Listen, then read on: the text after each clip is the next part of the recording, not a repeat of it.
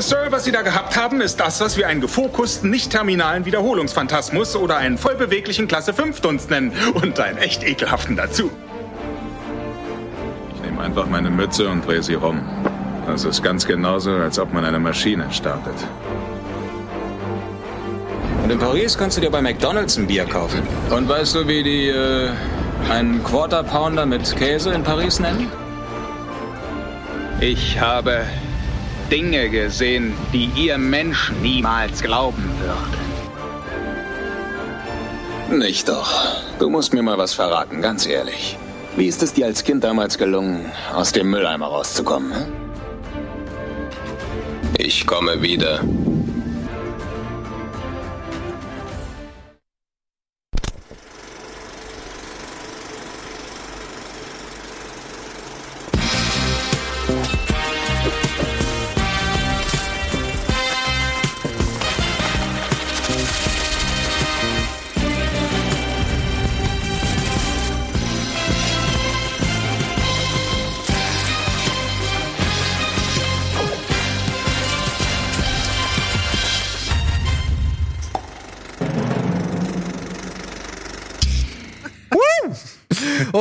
Herzlich willkommen zu einer neuen Ausgabe Kino Plus. Heute mit Wolf, mit Etienne und erstmals mit David Brückner. Hey. Ein äh, Regisseur, den wir jetzt hier schon ein paar Mal, sag ich mal, äh, besprochen haben, beziehungsweise dessen Trailer wir gezeigt haben und so weiter und dessen Filme wir auch verlost haben, glaube ich. Und jetzt äh, ist er endlich mal hier, weil du hast einen neuen Film am Start, Rapunzels Fluch 2. Also, ja. Aber darüber reden wir später noch. Äh, vorerst einmal kurz, ja, ähm, die Matz. Am 30. September ist Thomas Danneberg gestorben. Legendärer Synchronsprecher, zumindest für mich. Äh, ich weiß nicht, wie es euch geht, aber er war halt eine, nee, wenn die sogar die Stimme meiner Jugend mit eben Synchronstimme von John Travolta, Arnold Schwarzenegger, Sylvester Stallone, Cody Jake haben wir eben gerade, Cody Karl Jake auf Macker jeden Fall, ja. haben wir schon eben rausgearbeitet, ähm, Rutger Hauer, Terence Hill. Terence Hill, Dan Aykroyd, Dan Aykroyd. ja, und so John viele Cleese. John Cleese, ja. Ich meine auch Dennis Quaid. Ja, Dennis Quaid auch, auf ja. jeden Fall. Ja. Ja, auf jeden Fall. Also gerade hier in Dings, in, in äh, Any Given Sunday, da spricht er auf jeden Fall. Spielt da Dennis Quaid mit? Es ist, äh, ja, ja, der Quarterback von den Miami Sharks, Der ist schon ein bisschen her. den, den äh, Jamie Foxx quasi ersetzt, der sich im ersten Spiel direkt die, den Rücken Weiß ich gar nicht. Ich habe den schon lange nicht mehr gesehen, tatsächlich. Muss Ja? mal wieder gucken. Ja. Ja, Dennis Quaid.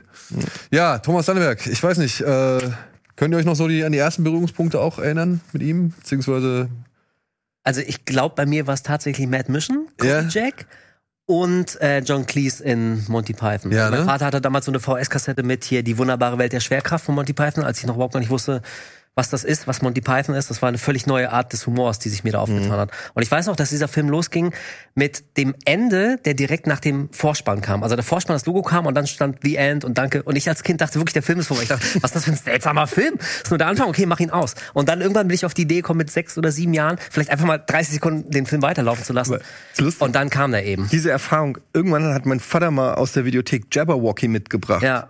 Und da war ich auch, weiß ich nicht, sechs, sieben, acht irgendwie so. Und der Film war irgendwie, ich habe den nicht gecheckt. Also ich habe, der hat mich eher verstört, als dass der. mein Vater dachte halt, oh geil, irgendwie so ein Abenteuerfilm irgendwie. Und äh, ich erinnere mich auch nur noch bruchach, bruchstückhaft an den an den Film, aber das ist ja auch eher so ein crazy Film von Monty der ist Python. eher so eine eben Drachentöter-Parodie, ne? Genau, Also, ja. ich habe mir den damals auch aus der Videothek rausge ausgeliehen, weil ich halt gedacht habe, das wäre wie der Disney, Disneys Drachentöter. irgendwie halt so ein, so ein Monsterfilm, ja? Klar, Beziehungsweise wir wussten damals ja nichts. Ja, ein Ritter muss halt irgendwie ein Monster zur Strecke bringen und dann reden die da die ganze Zeit nur und erzählen irgendeinen Quatsch und ich hab's nicht verstanden. Also es ist, ja. Aber meine, ich würde sagen, meine erste äh, Berührung mit äh, Dunmerk war wahrscheinlich Terence Hill und Bud Spencer, weil ich die halt als Kind ohne Ende geguckt habe und äh, Terence Hill Fan war. Also Terence Hill war für mich ein absoluter Held und nicht zuletzt auch weil er so lustig war und so lustig gesprochen ist und wer schon mal Terence Hill kann man sich ja heutzutage auf weiß ich nicht Amazon oder so auch im Original anhören. Ähm, wenn man dann dagegen vergleicht, was die deutsche Sprachausgabe war, das ist halt also die, das ist ja mit ein Grund, warum die so erfolgreich waren. Das sogenannte Schnodderdeutsch, was Ja. äh, Herr Danneberg auch wirklich als eben mit den, weiß nicht, Durchbruch seiner, seiner Stimme irgendwie bezeichnet hat. So. Wie ist bei dir? Also ich bin ja ein bisschen jünger äh, als, als die Herren hier in der Runde. Aber mein, mein, mein Papa war halt ganz großer äh, Arnie-Fan. Und deswegen war so, die ersten Berührungspunkte waren die Arnie-Filme. Ich weiß jetzt nicht, ob es Terminator war. Äh, glaube, da war ich noch ein bisschen zu jung. Ähm, aber Wie alt bist du denn? 35. Du? 36? Ja. Ja, gut. Aber Moment, mit 35 musst du doch Berührungspunkte mit Arnold Schwarzenegger haben. Das ja, ja, ja, aber halt, äh, wie gesagt, als, als jüngerer oder als, als Kind dann schon. irgendwie, Okay. ne? Aber ich weiß auch noch, wie ich, gut, das hat jetzt nichts damit zu tun, aber Starship Troopers habe ich auch ganz früh schon gesehen. Mit 10 oder so, keine Ahnung. 97 kam der raus. Mhm. Ja. Ja, ganz, ganz fresh habe ich den mir reingezogen.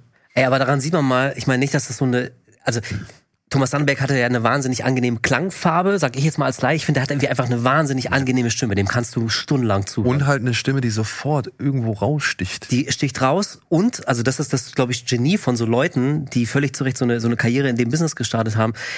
Jemand spricht gleichzeitig Arnold Schwarzenegger und Dan Aykroyd. Ja. Und wenn du das, also als Kind realisierst du das ja gar nicht. Und genau, beides passt. Du denkst, ja, auf jeden Fall, das ist so seine Stimme. Und ich kann mich erinnern, ich war völlig entsetzt, als ich das erste Mal so angefangen habe, die Filme im O-Ton zu gucken. Also wie langweilig und hölzern Arnold Schwarzenegger klingt. und auch Dan Aykroyd hat so eine 0815, ja, so eine Ami-Stimme halt. Und dagegen hatte ich halt irgendwie die, die deutsche Tonspur von Thomas Sandberg im, äh, im Ohr. Also es ist schon, er war wirklich einer der ganz Großen und die, die Branche verliert ein absolutes Urgestein. Es gibt bestimmt jetzt auch sehr gute Leute, die machen das professionell und toll. Aber ich glaube, das war für uns 80er Kinder war das schon eine prägende Stimme. Ey, ich meine, der hat Arnold Schwarzenegger zu einem deutlich besseren Schauspieler gemacht, als er, sag ich mal, im Original für eine lange Zeit war, glaube ich, ja. Und, und äh, ja, obwohl man, sag ich mal, ich weiß nicht, Sly habe ich, glaube ich, mit Rocky auch kennengelernt, aber spätestens bei Rambo war es ja auch schon Danneberg, der ihn gesprochen Ja. hat. Und ähm, das finde ich halt das Erstaunliche. Du hast einen Dan Aykroyd, ja, der war halt Dan Aykroyd, ja. Ja. Also Ghostbusters, du hast dem das komplett abgenommen. Äh, du hast einen Terence Hill, der war halt Terence Hill, der hatte dann noch ein bisschen andere Dialoge und so. Der hat halt viel mehr Quatsch und Nonsens auch geredet mit Gewürzgurke und Delle und all so ein Kram. Ja. Und du hattest dann aber Arnold Schwarzenegger und Stallone und alle waren ihre eigenen Personas. So, also du hast nie, ich weiß nicht, also ich habe als kleiner Junge nicht davor gesessen und habe gesagt, oh, das ist jetzt aber Arnold Schwarzenegger zu Dan Aykroyd. So, nein, Nee. das war halt Dan Aykroyd, der halt ein bisschen schneller, hektischer oder sonst irgendwas war. Oder ein bisschen laid back, aber ähm, ja, das war nie, kam mir selten in den Sinn, dass ich gedacht habe, das ist jetzt aber Sly. Und es ist ja auch wirklich, also es ist auch qualitativ gut. Ja. Also das hat ja wirklich, ähm, du hast das ja nicht, du hast ja nichts verpasst oder vermisst. Im Gegenteil, wir gucken ja heute noch viele Filme aus den 80ern gerne synchronisiert, weil die so gut synchronisiert sind. Also weil die, weil das wirklich einfach passt. Teilweise ja, wie du gerade gesagt hast, auch Wolf, ne, teilweise besser als das Original. Ähm, und ich finde, es gibt kaum besseres Beispiel als Terence Hill und Bud Spencer, weil das noch mal die haben ja wirklich ihren eigenen Comedy damit, ihre eigene Comedy mit reingegeben und Dannenberg konnte ja wirklich so sprechen, dass der musste noch nicht mal was Lustiges sagen, aber irgendwie Ja. hat es schon so einen leichten Humor daraus gehört, so eine leichte, suffisante, Und das ist auch echt so eine Stärke von solchen Stimmen, ne? Also auch Brandt und wie sie alle heißen, Edgar Ott und keine Ja. Ahnung, die Großen, ähm, die, die einfach irgendwie alles Mögliche sagen konnten. Solange sie es irgendwie in einem bestimmten Ton gesagt haben, war da schon ein Gag draus gemacht, selbst wenn es die ganz normalste Sache der Welt war, so, ja. Und ey, diese Stimmen, also Ne, nichts gegen, was du auch gesagt hast, nichts gegen neue Leute, die dazukommen Ja, und so weiter. Aber ich vermisse so brummige, prägnante, markante Stimmen. Da, da, da finde ich momentan haben wir nicht so viele. Da haben wir hier den Herrn Kluckert noch, der Ja. irgendwie sehr heraus, also der, der äh, heraussticht so. Ja, Aber ich glaube, also der Nostalgiefaktor, man darf den jetzt auch nicht ganz außer Acht lassen. So, also ich, ich würde nicht so weit gehen zu sagen, dass der, qualitative Anspruch früher höher war als heute. Das weiß ich jetzt nicht. Ähm, aber natürlich ist es, wie wir jetzt alle schon gesagt haben, ne, wenn man mit der Stimme als Kind aufwächst und seine ersten geilen Filme sieht, die einen bis zum Ende des Lebens begleiten, das wirst halt nicht so schnell los. Und ich glaube, wir sollten vielleicht der Fairness halber auch nochmal erwähnen, es sind ja nicht nur die guten Sprecher und die Stimmen, sondern ähm, auch Leute, die die Regie machen. Also ich glaube, da brauchst du auch wirklich genau die Experten, die immer genau das Quäntchen, die machen Take vielleicht 23 Mal, bis sie genau diesen, dieses Mühe von Suffisanz drin haben, was, was den Take perfekt macht. Darf man, glaube ich, auch nicht vergessen. So. Also vielleicht lag es daran, dass die Leute damals irgendwie echt mehr Zeit hatten Ja. so, und vielleicht nicht alles so, so krass durchgetaktet. Vielleicht, da weißt du wahrscheinlich sogar noch Na, am ehesten, mal- weil du tatsächlich ja Filme machst. Äh, Gerade grad jetzt in der Zeit von Streaming, ne, es kommen so viele Filme raus, die irgendwie synchronisiert werden müssen und ganz viele Studios entstehen auch und äh, ich glaube, da ist auch richtig viel Geld zu verdienen und äh, da leidet bestimmt auch so ein bisschen die Qualität. Weil Ja. es jetzt einfach auf, auf Masse geht, anstatt auf Klasse. Und, vielleicht hatten auch die Regisseure beziehungsweise die Synchronsprecher auch mehr Freiheit. Also ich könnte mir vorstellen, dass dann auch so, weiß ich, äh, ohne es zu wissen, mich würde, damit müsste müsste man mal eine Doku oder so zu machen, äh, da- dass der einfach gesagt wird, nee, wir machen das jetzt so, wir haben die Freiheit, das Wort so und so zu übersetzen, weil wir das lustiger finden. Ähm, ne, Gerade bei Terence Hill, da wurde ja nicht immer alles wortwörtlich übersetzt. Auf gar keinen Fall. Und äh, diese Freiheit, solche Sachen, ähm, zum Beispiel, warte mal, ich habe neulich, das hat jetzt nicht direkt was mit Synchron zu tun, aber mit Übersetzung. Wusstet ihr, was Dumpfbacke im Original heißt? Pumpkin. Ja, Ja. Der sagt einfach nur Pumpkin. der ein Pumpkin. Ja. Und Pumpkin ist ja eigentlich was Das ist was. Süßes, ja, ja, ja. Und im, im, im Deutschen haben sie halt Dumpfbacke bei Schrecklich Ja. Nette Familie drauf gemacht, was ja eindeutig negativ Völlig anderer. Ton auf einmal. Ja. Und das, das zeigt Ja. aber nur, was die für eine Freiheit hatten, einfach zu sagen, Ja. ähm, ja komm, wir übersetzen das so und so, sieht halt besser aus bei den Lippen, aber Moment, das verfälscht halt komplett die Beziehung, die die beiden miteinander Voll, haben, so ungefähr, ja. ja. aber egal, es sieht besser aus. So, und ich könnte mir vorstellen, dass, dass heutzutage, dass da mehr drauf geguckt wird, dass mehr Leute mitsprechen und mitentscheiden und andere Leute da Entscheidungen haben. Und damals, das stelle ich mir zumindest romantisiert in meinem Kopf vor, da gab es den Regisseur, da gab es den Dannenberg, die haben, weiß ich nicht, sich einen reingestellt und dann ging's los. Also ich weiß es tatsächlich, weil ich mit ein paar Leuten aus der Synchronbranche irgendwie auch schon mal gequatscht habe und es war tatsächlich so. Also zum einen meinten sie, dass es damals so in den 70ern, 80ern gab es zwei große Unterschiede. Zum einen waren, wenn du ähm, zwei Sprecher in einer Szene hattest, waren die oftmals auch wirklich beide gleichzeitig im Studio. Also die haben wirklich miteinander gesprochen und nicht abgesetzt Takes voneinander gemacht. Und und also ich habe, ich gebe es nur weiter. Ich war nicht dabei, keine Garantie. Aber ich habe von Stories gehört, die hatten dann wirklich eine Kiste Bier zwischen sich stehen und dann wurden die Takes irgendwie auch immer lustiger und so. Und wenn es irgendwie gepasst hat und es hat noch Gag reingebracht, auch wenn er gar nicht im Skri- Skript stand und du hast es halbwegs auf die Lippenbewegung bekommen, komm, hauen wir rein. So eine Serie wie wie die zwei mit Roger Moore und Tony Curtis. Im Original ist es so schnarcht langweiliger, so ein UK Krimi-Thriller aus den 60er, 70er, so richtig, äh, wo Oma vielleicht noch zusammenzuckt, aber du, also das, sowas Langweiliges. Und im Deutschen haben die so ein Karlauer nach dem anderen haben die rausgehauen. Aber Ich habe Tränen gelacht. Das sind so Sachen, das könntest du dir heute wahrscheinlich gar nicht mehr, gar nicht mehr rausnehmen. Da muss vertraglich festgelegt sein, dass das alles exakt so über sieben Schreibtische geht und Das meine ich ja. 19 Diese- Kreativkomitees müssen das freigeben und so. Damals haben sie einfach müssen gemacht. Das war H- geil. HR müssen wir erst fragen. Ja. Ja, und es wird natürlich, Welchen von den 13, die da Ja, arbeiten? genau. und natürlich äh, die Political Correctness äh, wird natürlich auch nochmal divers abgeklopft, was Klar, ja. bei diesen Synchros damals wahrscheinlich dann ja zum Supergau geführt hätte. ja, halten wir fest. Ähm, vielen, vielen Dank, Herr Danneberg. Ja, ähm, das war wirklich äh, eine schöne Jugend, die wir mit Ihnen verbracht haben. Und ich hoffe, dass äh, sich auch die Leute jetzt äh, ein bisschen dran halten, weil ich weiß nicht, ob ihr es mitbekommen habt, Charles Rettinghaus, das ist die deutsche Stimme unter anderem von zum Teil äh, Robert Downey Jr. oder Jean-Claude Van Damme. Der hat halt äh, als einer der ersten irgendwie diese Nachricht ver äh, verbreitet und hat halt auch gesagt, ey, bitte respektiert den Mann, versucht nicht irgendwie Synchronsprecher jetzt zu casten, die so klingen wie er oder versucht nicht irgendwie äh, äh, mit anderen Sprechern seine Stimme zu erzeugen und auch ja nicht nochmal AI irgendwie mit ins Spiel bringen, beziehungsweise jetzt eine AI seine Sachen irgendwie äh, komplett nur noch erzeugen lassen. Das wäre dem, dem Andenken, äh, wäre das nicht gerecht und äh, bittet drum, dass das halt beibelassen wird. Also den AI-Punkt sehe ich auch. Aus ethischen Gründen. Okay, kann man sich ewig drüber streiten.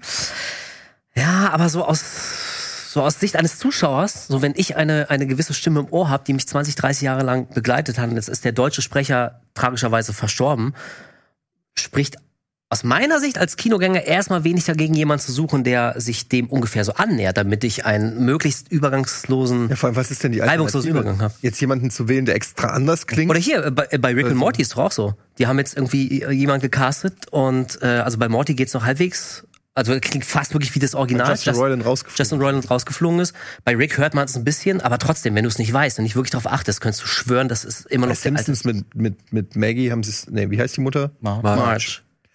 Äh, haben sie es auch versucht. Äh, Ja, aber da Ja, gut, aber die klang ja wirklich völlig anders. Die klang ja anders. Also äh, Anke Engelke hat ja tatsächlich die Stimme so angelegt, wie es im Original Ja. ist. Und äh, Elisabeth Volkmann, die, hat, ja das was ganz nie Eigenes gemacht. Die hat ja was völlig Eigenes draus gemacht, ja. Und was ich halt aber auch stark finde, so, ja. Also äh, ich finde die Arbeit von Anke Engelke, wie halt aber auch von Frau Volkmann, finde ich beide cool. Die, also Ich einfach ein meine, völlig anderer Ich Ansatz. bin bei Wolf, was das angeht, dass du schon eine Stimme nimmst, die letztendlich auch passt und an die man gewöhnt. Es macht keinen Sinn, jetzt Arnold Schwarzenegger einen bayerischen Akzent, ja, Rützenhüttel, ja, ne, so, nur damit man Die äh, Österreicher Dannenberg nicht auf die Füße tritt. So, also. Ja, nein. Außerdem kann das ja auch eine, ist es ja auch eine Form von Respektbekundung, wenn man sagt, ey, du hast da so was abgeliefert, was so legendär ist, dass wir versuchen, diese Idee von dir sozusagen weiterzuführen. Ich meine, gut, du hast ein gutes Beispiel genannt, Schwarzenegger. Ich bin mir nicht sicher, wie lange der noch Filme machen wird. Also wie lange man noch darauf angewiesen wäre, dass ein Herr Danneberg ihn synchronisiert. Und der hat ja schon eine neue Stimme. Ich glaube, Berger heißt der Mann. Der macht das schon. Ich weiß nicht, du musst, hast du diese, diese Fuba-Serie gesehen auf Netflix? Da habe ich mal reingeguckt. Ja, musst du mal auf Deutsch dir anhören. Der Nein. macht es schon, ja, testweise, nur um einfach mal zu hören, wie der das halt inzwischen macht. Und das ist auch erstaunlich, weil es halt wirklich in zwei, drei Szenen dann auch immer wieder so klingt, als würde es Danneberg sein. Mhm. Ja. Aber Also was ich nicht okay fände, ist, jemand zu casten und dann nach außen so zu tun, als wäre es immer noch Thomas Sandberg. Also jetzt mal unabhängig davon, dass Ja, das gut. nicht geht, weil wir alle wissen, dass er leider verstorben ist. Aber also wenn man quasi wirklich die Leute da im Dunkeln lässt. Aber jemand zu casten, der dem so nah wie möglich kommt, ähm, das finde ich schon okay und nachvollziehbar. Also ich verstehe, dass man da vielleicht irgendwie einen anderen emotionalen Umgang dazu hat, wenn man den vielleicht auch persönlich kannte, wenn es ein Kollege war. Ich kann das alles nachvollziehen, aber also da muss ich mal ganz leidenschaftslos aus der Sicht eines Kinogängers argumentieren. Ich möchte jemanden haben, der so klingt, wie ich das kenne. Oder sich dem zumindest so annähert, damit ich da nicht rausgerissen werde. Von daher. ja, wie gesagt, bei den meisten Figuren, die er jetzt gesprochen hat, ich meine, wann sehen wir nochmal einen Dan Aykroyd-Film? Wann werden wir jetzt den nächsten Schwarzenegger-Stallone-Film sehen? Also es hält sich auch in Grenzen, was da an Anforderungen Irgendwann muss auch Dan Aykroyd als Geist animiert werden. Und Vielleicht kriegt er da mal eine Sprechzeile. zum Beispiel. Wurde ja schon gemacht. Als Geist? Ja. Im letzten Ghostbusters. Nein, das war, Das äh, war Harold Ramis. Ramis. Und er hat auch keine, keine, keinen Text. Der war ja nur als Geist. Egan. Nicht Ray. Ray lebt noch. Oh, lass uns nicht beschreien, ey. Das, ihr habt vollkommen recht. Ne? ja. Cool. Gut, liebe Freunde. Dann nochmal, ja, ein schönes Dankeschön an äh, Herrn Danneberg. Und dann einhergehend die Frage, was habt ihr als letztes gesehen? Einen Film oder eine Serie dürft ihr euch aussuchen. Der Gast, finde ich, sollte Gott, anfangen. nein. Äh, ja. Was nicht jetzt mit den Filmen zu tun hat, über die wir heute quatschen. Nee, nee, die habe ich auch alle reingezogen auf jeden Fall. Also fast alle. Aber ich habe jetzt auf Netflix geguckt, äh, Nowhere. Ähm, ganz, ganz frisch. Ist das das Plakat, wo die Frau auf diesem Container im Wasser ist? Ja, genau. okay. Und äh, meine Frau, die ist großer Fan von so, ähm, ja, so, so, so, so, so merkwürdigen Filmen. Es muss meistens was mit Wasser zu tun haben. die hat was gut mit einem- geheiratet. Mit einem Hai, mit, ja, mit einem Hai zu tun haben. Es muss irgendwas Katastrophenmäßiges sein. Ach so, okay. Und die meint, ach, guck mal hier, eine Frau auf dem Container, äh, irgend so Flüchtlingsthematik, die ist schwanger, geil. Guck mal an. Gut, haben wir uns angeguckt, war auch gar nicht schlecht, muss ich sagen. Ähm, ist letztendlich ein Kammerspiel, äh, ein spanischer Film auch, von dem Regisseur von diesen Mal Malsana. Ah, 32. Malsana 32, ja. Genau.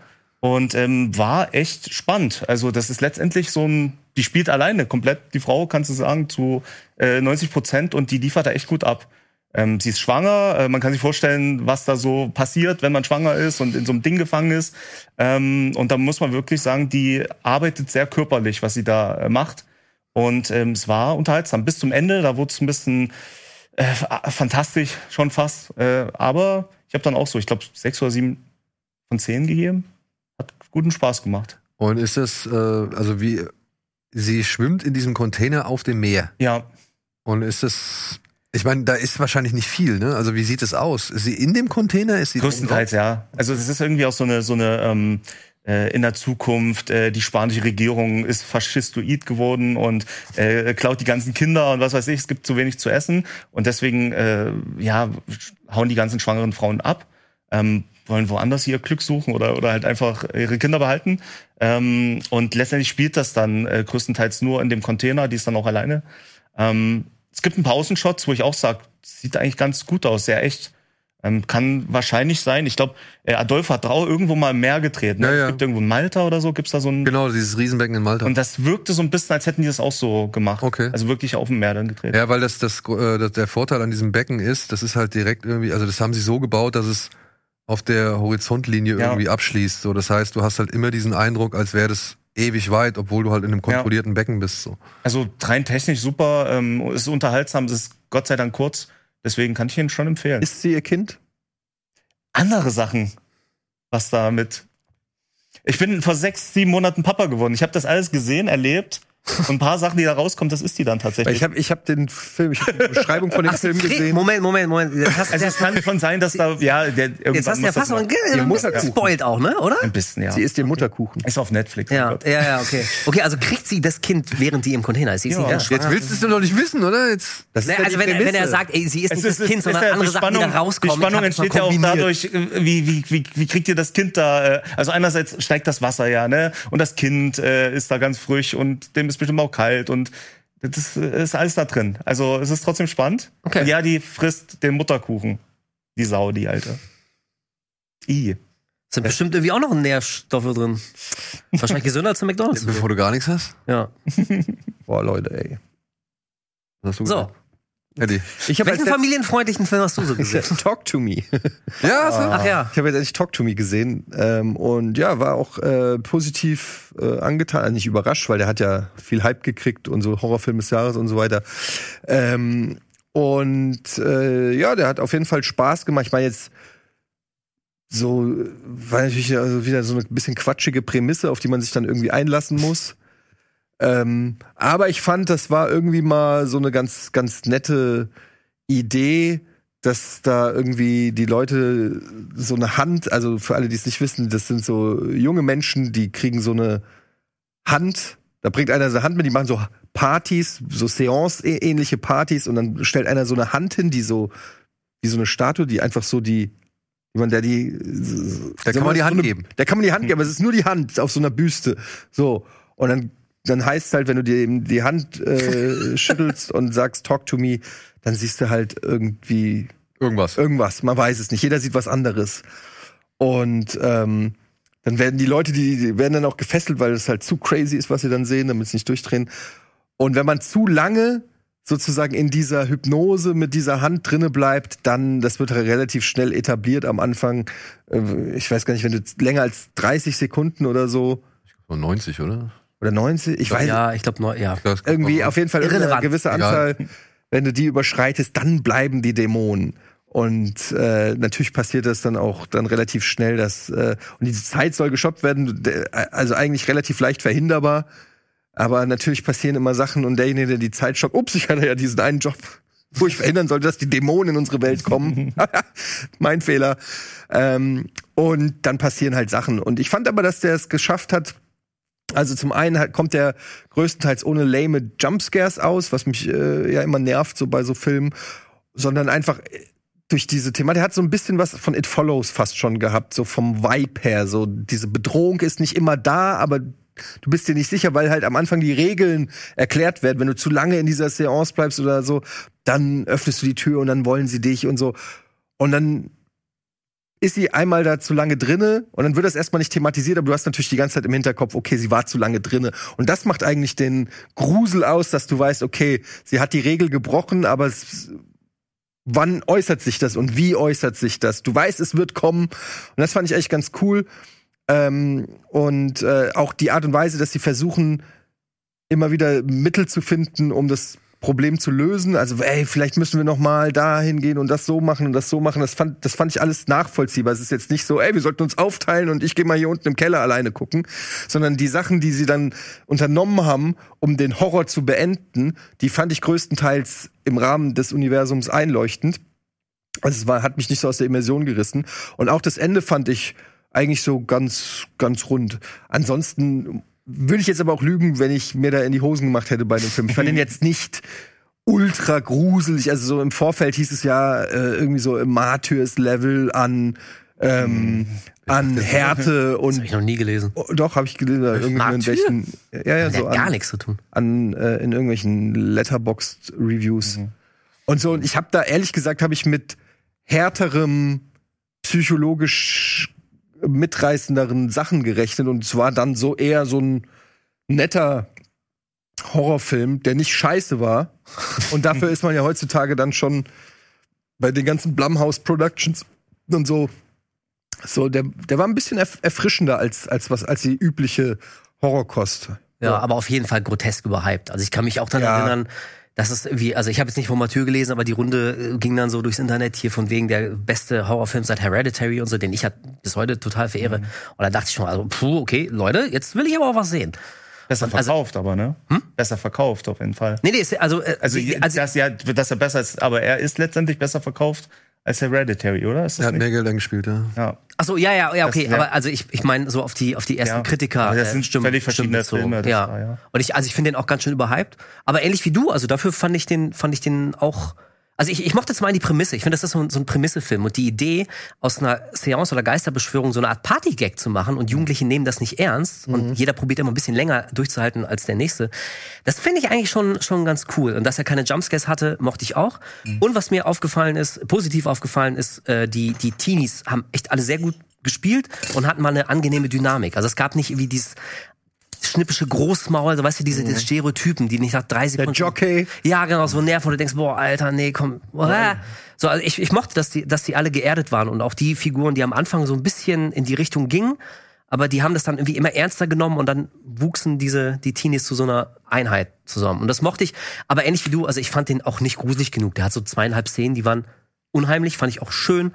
Aber ich habe da wirklich mit, mit mehr gerechnet. Aber die Jungs, die es gemacht haben, hier, Raka Raka, äh, die machen jetzt bald einen Street Fighter-Film, Ja, so, was ich da gehören die hin. Also, super geil finde. Habt ihr mal die, die, ihre YouTube-Sachen gesehen? Ja, ja, ich habe die ja äh, zur Berlinale. Ähm, ich bin da irgendwie auf einer Party gewesen, sehe die da rumlaufen, hab so gesagt, was macht ihr denn hier? So, weil ich sie von YouTube äh, kannte.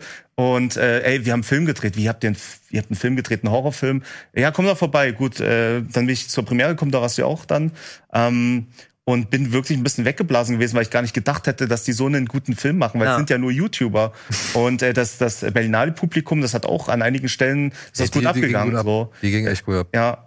Und ähm, genau, als ich dann auch noch hörte, danach jetzt äh, Street Fighter, das passt halt super zu denen. Ne? Die haben ja die ganze Zeit diese Wrestling-Kurzfilme gemacht und viel Splatter und so. Ähm, Ja, Harry Potter gegen sowas. Jedi. Ja. Und ein Street Fighter-Film von denen, das wird schon geil, glaube ich. Super geil, ja. Und wenn man sich mal Interviews mit denen anhört, also die wirken wirklich total sympathisch und bodenständig. Und die können sich, glaube ich, auch nicht so ganz erklären, warum die mit Talk to Me so einen Hit gelandet haben. Also die wollten irgendwie mal einen Gruselfilm machen, weil Grusel geht immer. Ja. Kannst du relativ günstig produzieren. Im besten Fall spielst du richtig was ein. Ähm, und also die sind, glaube ich, genauso überrascht wie alle von dem Erfolg davon. Und also die haben auch so ein bisschen durchschauen lassen, dass das Studio auch so ein bisschen so geschliffen hat. Also die Idee von der Hand zum Beispiel, die hatten die selber gar nicht. Bei denen war es irgendwie tatsächlich so eine Spielbox oder wie was echt lame ist. Und irgendjemand ist auf die Idee gekommen, wir brauchen vielleicht visuell auch einfach ein geiles Bild. So, also wie könnte so eine Seance ab ähm, vonstatten gehen, echt so eine mumifizierte Hand mit Keramik umgossen. Das ist einfach schon ein creepy Bild. Und haben sich dann gerne darauf eingelassen und so. Also ich glaube, die haben irgendwie einfach, die waren zur richtigen Zeit am richtigen Ort, mit der richtigen Idee, waren ein mega Erfolg. Und jetzt, so ein Erstlingswerk von Super gut, YouTubern auf ist jeden das schon Fall, echt ja. ein guter, ja, guter Einstieg. Ich habe halt nur gedacht, so äh, Street Fighter cool, aber ich würde halt gerne, also ich bin halt immer froh, wenn Leute gute Horrorfilme machen. Klar. Und dann denke ich mir immer so, ey, mach doch mal in die Richtung weiter, weil ich habe jetzt ein bisschen Angst, die machen jetzt Street Fighter, sind damit erfolgreich und dann bleiben die so Hit Teil 2 ist schon Ja. Ja, Talk klar. to Me von denen.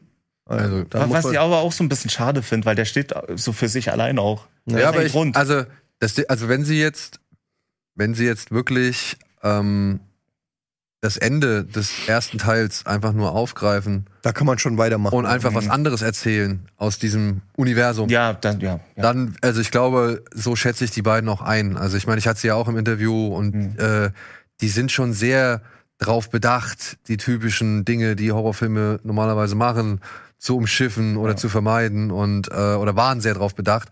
Und ich könnte mir nicht vorstellen, dass wenn sie gemerkt haben, okay, mit der Sorgfalt, die wir jetzt hier in den Tag gelegt haben, dass da die Fortsetzung irgendwie, dass man da irgendwie das schleifen lassen kann, so, Mhm. weil die haben halt auch wirklich ganz klare Vorstellungen gehabt, was, worauf sie wirklich überhaupt keinen Bock mehr im Horrorfilm haben. Mhm. Ja. Zum Beispiel. Naja, zum Beispiel so ein Erklärbär. Also, dass da irgendeiner in einer dunklen, äh, weiß ich nicht, in einer dunklen Bibliothek hockt, irgendwie, den du halt dann befragst, der dir die ganze Geschichte da irgendwie aberzählt oder sonst irgendwas so, ja. Die hatten die wie ein eine Szene, Smile, wie ein Boogeyman. Es gibt Genau. eine, eine Figur, da fährt man hin, dann gibt diese dreieinhalb Minuten Exposition und dann geht der Plot weiter. Ja, Genau. ist ätzend. Und solche Sachen haben sie gemeint, sowas wollten sie auf Teufel komm raus nicht drin haben. Ja. Ja, voll gut. Ja, aber ich muss sagen, das ist halt immer auch das Ding, ne? So ein, so ein Horrorfilm, der halt einfach nur mal gut ist, der hat halt das Pech, schnell in den Hype zu geraten, Ja. der ihm halt leider vielleicht auch gar nicht mal so gut tut. Ja, ich, ich kann Ja. auch äh, mich an Hereditary erinnern, wo ein gewisser Hype vorhanden war und dann auch die Stimmen kamen, oh ja, wird dem Hype aber nicht gerecht so oder beziehungsweise ich kann den Hype nicht nachvollziehen. Und Übrigens ähm, ja mit, mit Midsommar. oder von mir aus auch das.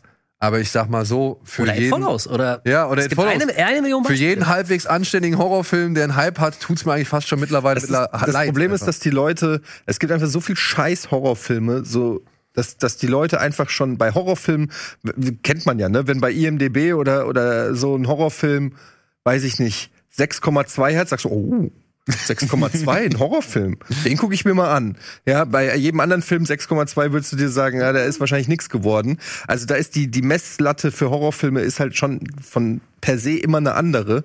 Und ich glaube, deshalb werden da viele Horrorfilme werden gehypt oder so, wenn sie nicht komplett. Wobei selbst sowas wie Scream, der letzte, den ich ja so ultra scheiße fand. Ja, aber der, also die Filme kriegen doch aber auch entsprechend Gegenwind.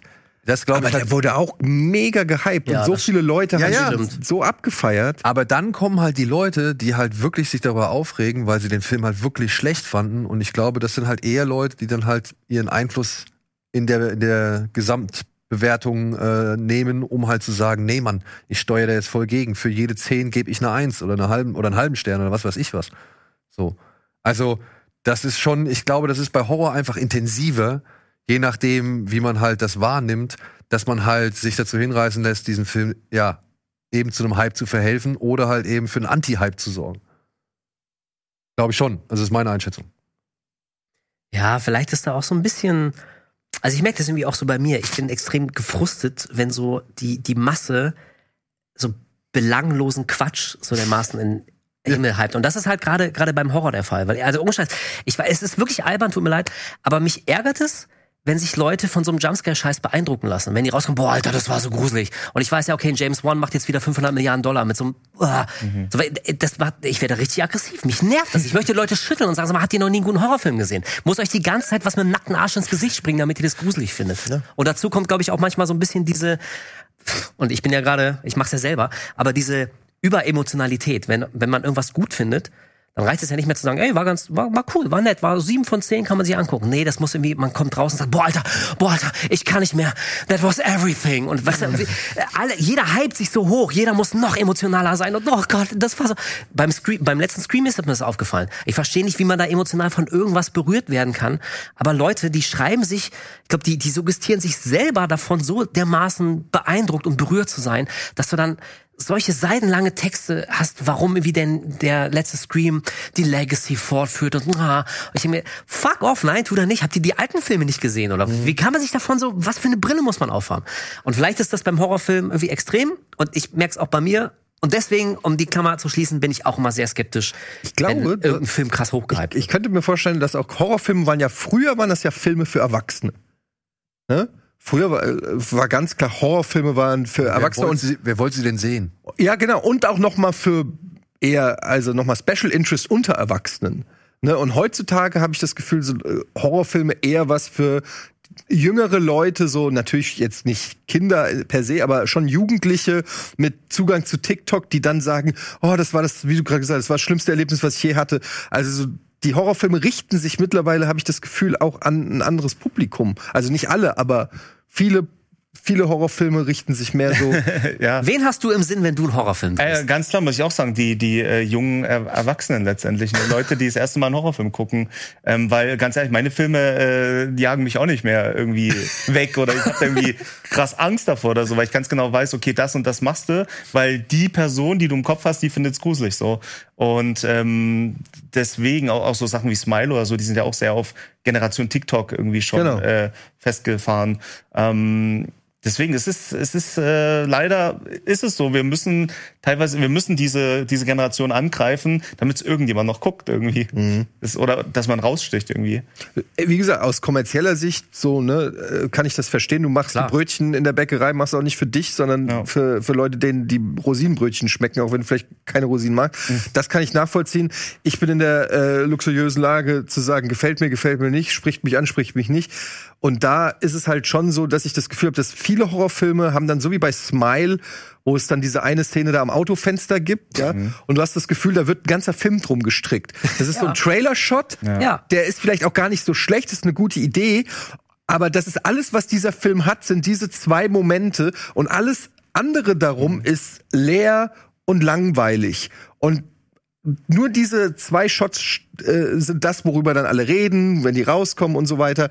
Ähm, und das ist, äh, ist halt für mich persönlich, der halt auch viele Horrorfilme gesehen hat, da sage ich mir, ja, die Szene war ganz nett, aber insgesamt hat mich der Film halt 90 Minuten dann gelangweilt. Und oder die Szene wäre noch netter gewesen, wenn du sie nicht schon vorher im Trailer gesehen das hättest. kommt noch dazu. Das ist nämlich. ja, aber dann hätte, hätte auf dir eine das Szene. Verkaufsargument gefehlt. Ja klar, ne, ich, ich verstehe das auch. Aus kommerzieller Sicht kann ich Wegen der Szene wollte ich es mal sehen. Genau. Ja. Ja, also es hat schon Aber funktioniert. die Hoffnung besteht ja dann trotzdem, dass noch mindestens drei oder vier weitere Szenen in dieser Art in dem Film enthalten sind. Und zum Ende hin war es Also auch zumindest ganz eine. Cool, so. Ja, ja, ja, okay, gut, das Ende haben Ja. sie zum Glück im Trailer jetzt nicht Ja, ja, gezeigt. und, und da kommt ja noch mal was, wo man dann so sagt, oh cool, sieht man mal sowas wieder irgendwie.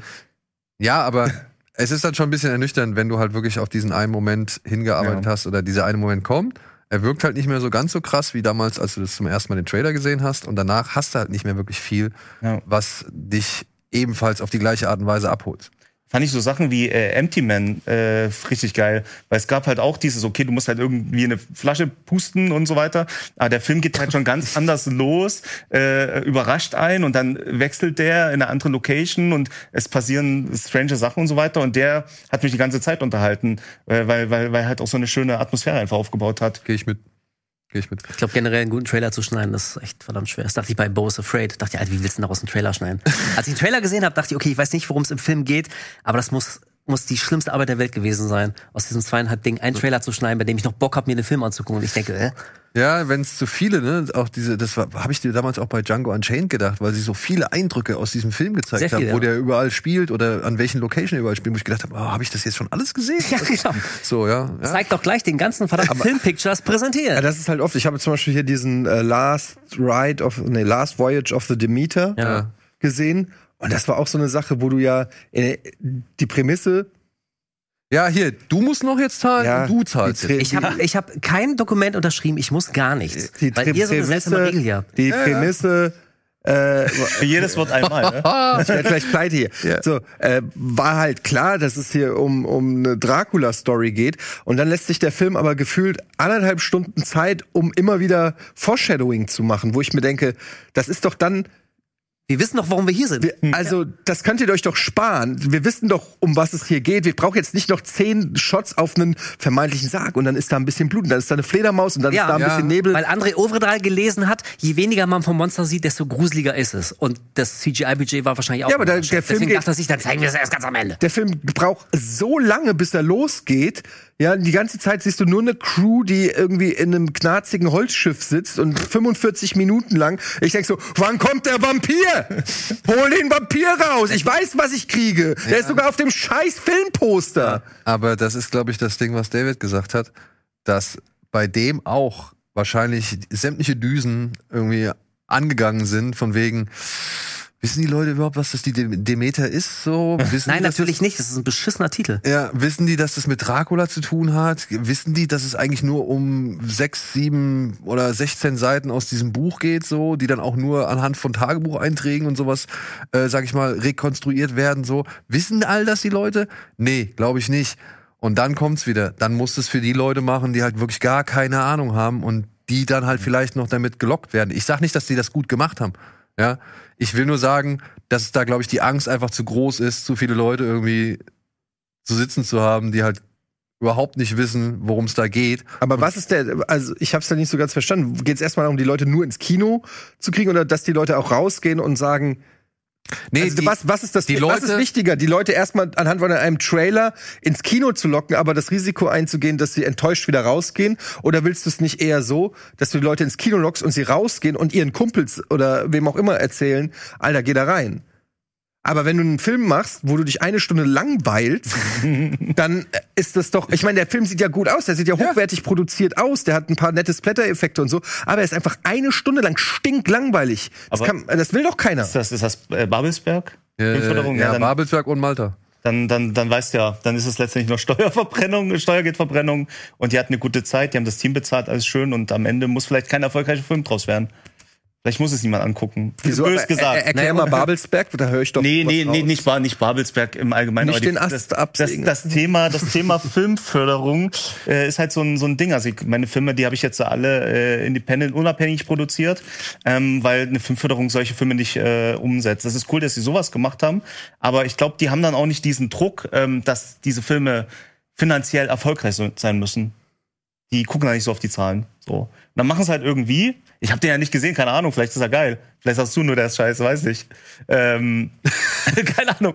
Äh, aber ich, ich würde jetzt sagen, vielleicht haben sie einen cool aussehenden Film gemacht und ähm, ist jetzt, der muss jetzt keine 50 Millionen einspielen, kann ich mir vorstellen. Okay. Naja, gut, aber war schon ein Flop, ne? Also muss Das- man auch zu, dazu sagen. Deswegen sage ich ja. Also das ist ja das Thema Filmförderung. Die Filme sind ja nicht dafür gemacht, um erfolgreich zu sein. Ja. Einmal noch schnell, was hast du als letztes gesehen? Achso, ähm, äh, Achso, ich habe was nachgeholt. Ich glaube von 2013, Klassiker habt ihr vielleicht auch gesehen. Äh, Coherence habe ich mir. Ja, Oh, der ist nice. der ist super. Auf den halt, ich weiß nicht warum. Ich hatte irgendwie Bock, hab den nie gesehen und ich dachte, ey, ich brauch mal sowas. Der ist was für nice. ein Kopf, so ein bisschen Science Fiction, so Alter, was was geht hier ab? Was für Und, eine wie fandst du.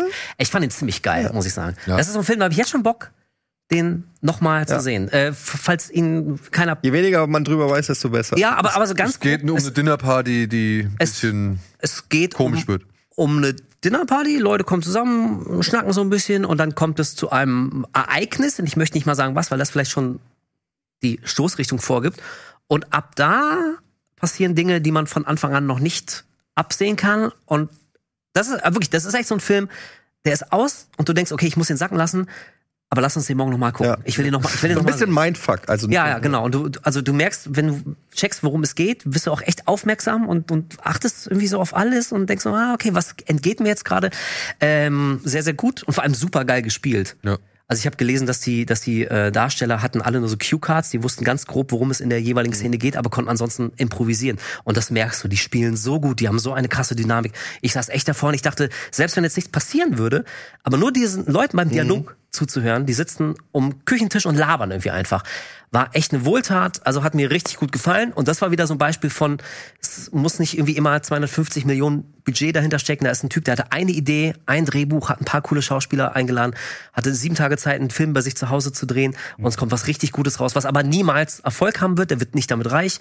Aber vielleicht gehen irgendwie so Türen auf und der Typ kann dann irgendwie in zwei oder drei Jahren kann er sein großes Traumprojekt umsetzen. Was ist aus dem geworden? Weiß ich nicht. Ich hoffe, er, ich hoffe, er konnte sein großes fantastische vier, die fantastische. Ja, warte mal, gucken wir ich habe mal. ich hab ehrlich gesagt keine Ahnung, was, was so eben geworden ist. Und wie gesagt, der Film ist ja nun auch schon äh, von 2013, glaube ich, ist jetzt Zehn Jahre alt, ey. Die letzte Fahrt der Demeter, okay. James. Hat er gemacht. Ja, das wär's. James Watt, ne, hat dann auch nicht mehr wirklich viel gemacht. Also Pirates of the Green Tales of the Code. Ich glaube, da, da, da war Kameramann oder Wedlock. Schnitt oder irgendwas hat er gemacht oder Produktionsdesign. Weiß ich nicht. Ey, also vielleicht hat es für ihn auch nicht geklappt. Der hatte jetzt irgendwie ein so, so Fraktalus. Ding. Fraktalus. Fraktus. Äh, Ja, kann ich nee, aber der war schon vorher. Nee, Der war schon- schade, der hat dann dieses eine Ding gemacht und Ja äh, gut. dann nicht mehr wirklich was.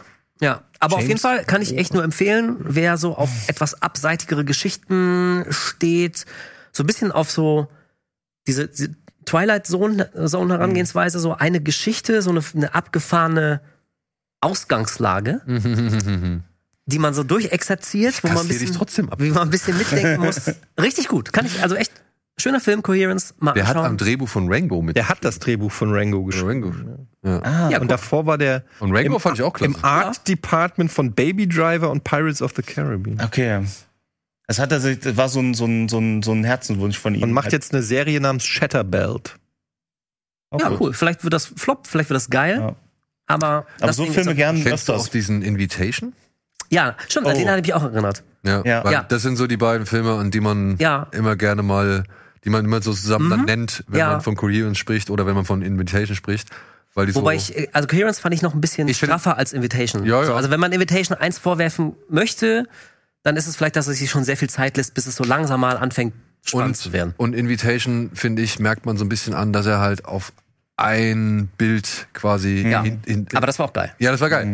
Aber man merkt halt schon, dass der halt Ja, ja. so ein festes Ziel hat. Ja. Und bei Coherence, finde ich, ist die Idee, die trägt sich deutlich länger durch den Film hindurch, die dieser Film hat und die, die er dann halt auch wirklich ausspielt, beziehungsweise Ja, also- anhand von verschiedenen Situationen immer wieder neu einordnet. Also beide enden mit einer starken Szene und, und die eine ist auch visuell auch wirklich so, uh, Ja. und die andere ist mehr, okay, äh, what? Was ist gerade passiert? Moment, what? Und dann ist der Film vorbei. Ja. Ja. Für unsere Zuschauer, wo hast du den gesehen? Ähm, hat mir ein Kumpel ausgeliehen. Ach, weil die, die kannst du nirgendwo streamen, ne? Ich habe den auch bei Letterboxd irgendwo Coherence? äh, markiert. Ja, schade. Ah, den kriegst du kaum ran. Wirklich? Ja. Also auf den Streamern ist so viel Schrott. Aber jetzt mal echt. Und die Ja. Filme, ja. Gut, da wären wir ja schon beim Thema. Was gibt's zum Streamen? Was gibt's im Kino? Was gibt es neu in den Mediatheken? Das erfahren wir jetzt.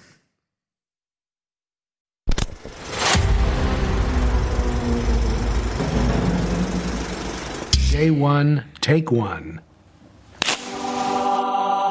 I could be another perfect mistake. Another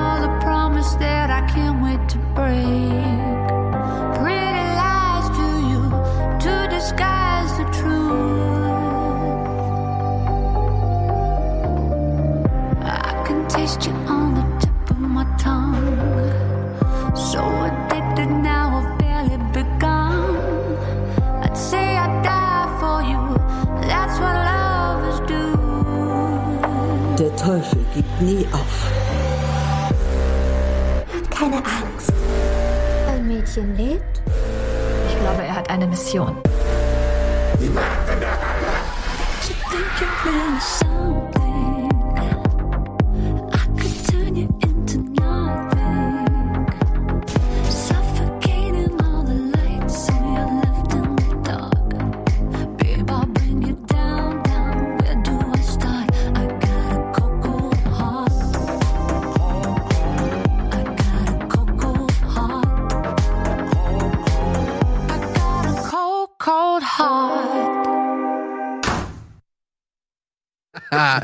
Klappe Der, zu. der ganze Film perfekt zusammengefasst. So, ach, das war Exorzist, ja? Ja. Ah, okay. Gut, was haben wir heute? Im Kino starten folgende Filme.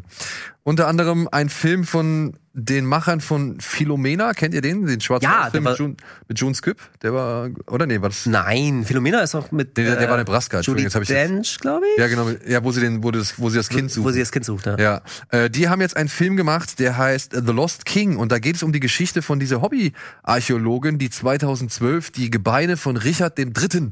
auf einem Parkplatz in äh, Leicester äh, gefunden hat, wenn ich es richtig noch in Erinnerung habe. Das haben hier Stephen ähm, Frears, glaube ich, dann äh, Steve Coogan und noch ein paar andere Jungs haben mit Sadie Hawkins daraus einen Film gemacht, der davon handelt, dass sie jetzt halt sich, keine Ahnung, aus irgendeinem Grund, genau, weil sie ein Theaterstück gesehen hat, gesehen hat äh, versucht sie sich jetzt halt oder interessiert sie sich für Richard III. und möchte eigentlich das Bild, das Shakespeare von ihm gezeichnet hat, ein bisschen korrigieren und begibt sich auf Spurensuche.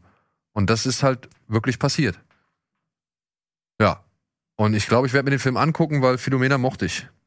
Den habe ich gern geguckt. Philomena war schön, ja. Ja. Sehr anrührend. Genau, ich denke mal auch, der wird rührend und witzig sein und so. Und wie gesagt, ich finde die Geschichte faszinierend.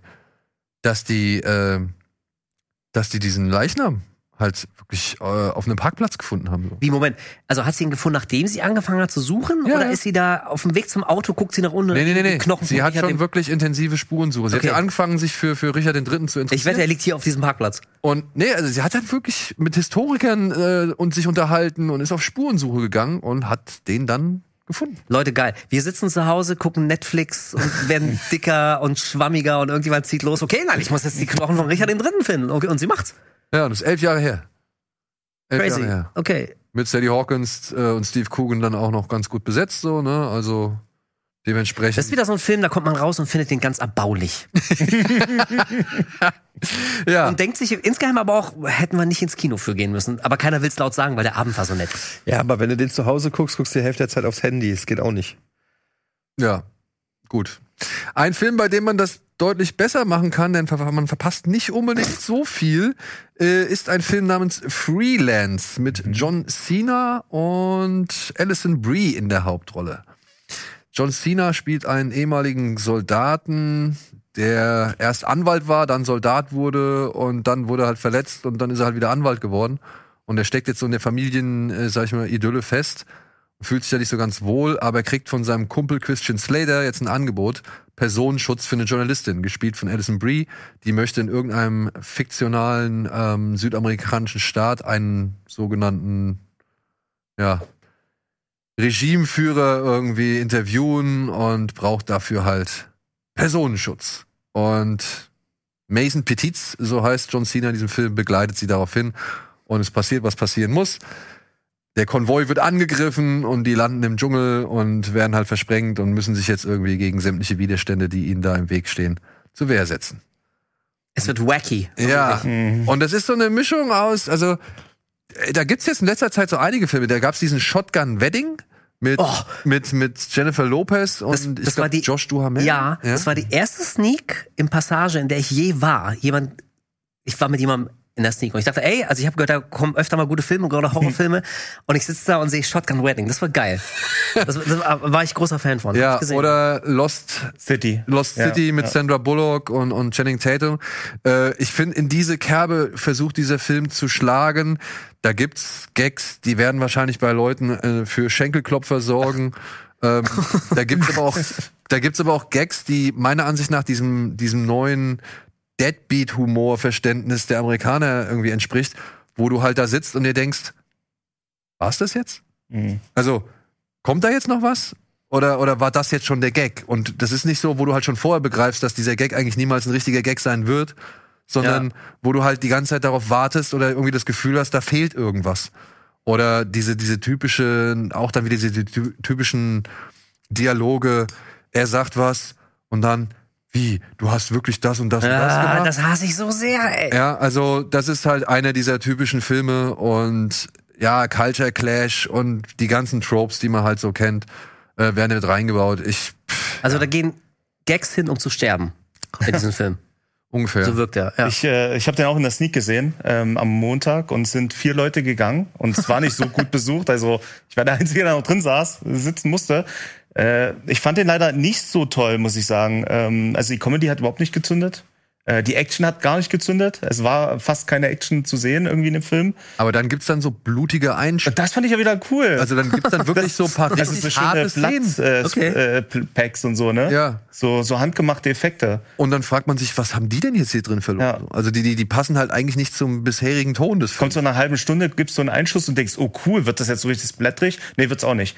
Ähm, Es macht irgendwie, äh, die, die Figuren sind, äh, würde ich auch sagen, plus. Ähm, irgendwie bist du bei keiner mit dabei. Du interessierst dich nicht dafür. Und die Kernaussage ganz am Ende vom Film fand ich auch ein bisschen schwach. Ohne was zu spoilen, aber letztendlich wirst du glücklich, wenn du reich bist. Ja. so. Das kann aber ja gut aus, durchaus sein. Ey, ich denk mal, da wird, der wird sein äh, Publikum finden, aber es ist nicht mehr mein Humor, Nee. äh, der da irgendwie getroffen Lost City war halt Aber besser. wenn wir schon bei komischen Aussagen sind, können wir zu To Catch a Killer kommen. Ja, ich würde erstmal, Okay. äh, ich weiß nicht, Das wäre da eine schöne Überleitung gewesen. Aber Okay, dann machen wir Catch a Killer. Gut. Ja, mach deinen Plan. nö, nö. Ist, ist mir egal. weil ich die Aussage auch bei To Catch a Killer, ohne jetzt zu viel zu verraten, es geht halt um äh, ähm, einen Amokläufer, der gefangen werden soll von, wie heißt er? ben Mendelssohn, Ben Mendelssohn und wie heißt sie? Charlene Woodley. Shailene Woodley. Als äh, sie ist, äh, er ist FBI äh, Agent, der schon alles gesehen hat, älterer Herr, so ich weiß schon alles und so. Und sie ist die junge, aufstrebende Jodie Foster-mäßige ähm, äh, Polizistin, glaube ich. Polizistin, ja. Die natürlich vom FBI nicht ernst genommen wird. Was will die Junge hier? Sie soll Schnauze halten, die hat keine Ahnung, wir sind, wir wissen, wie der Hase läuft. Aber er sieht in ihr etwas, das äh, er merkt, sie hat da was, sie äh, hat eine gute Auffassungsgabe, sie ist ehrgeizig, hat natürlich ihre Probleme, wie alle weiblichen Cops in allen Filmen, ähm, hat sie ihre äh, Probleme, also sie möchte halt diesen Fall lösen von einem Amokläufer, der einfach wahllos Leute sniped in angeblich Baltimore, ist aber, glaube ich, geschossen in Quebec. ähm, Baltimore ist zu gefährlich, um Filme dort zu drehen. Das fällt ja gar nicht auf, wenn irgendjemand tot umfällt. genau. Und ähm, ja, äh, ist eigentlich so von der Prämisse, warum ich auch Bock hatte auf den Film, ist so ein bisschen so, klingt wie so ein schöner 90s Whodunit-Thriller, Ja, genau. so, ne? Ähm, in, Ja. in alter Machart. Und so fängt der auch tatsächlich an. Ähm, leider finde ich, dass der Film ab der Hälfte richtig dumm wird.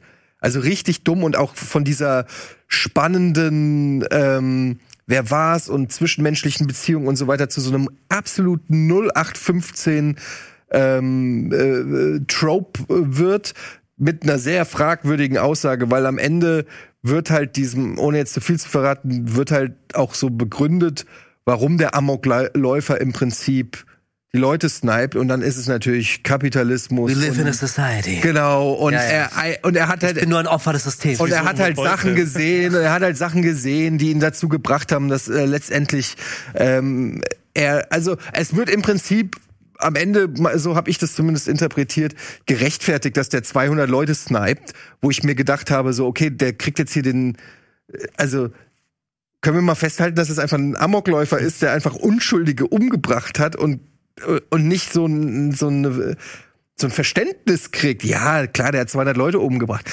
Aber er hat auch einen Punkt. so, weil, also so wirkte das dann am Ende und es ist, es passieren dann so viel dumme Sachen und vorhersehbare Sachen, um, um künstlich Spannung aufzubauen. Und das hat, hat mir den, muss ich dann leider sagen, am Ende doch ganz schön kaputt gemacht, den Film, den ich, der echt gut anfängt, gute schauspielerische Leistung von Shailene Woodley und Matt Mendelssohn, ähm, und ich das interessant fand, diese äh, dieser ältere FBI-Agent und diese junge aufstrebende, das fand ich, da war da war so viel Potenzial für einen richtig guten Thriller und den dann so leichtfertig, so dumm herzuschenken, das hat mich fast ein bisschen geärgert. Geht auch ein bisschen zu lang.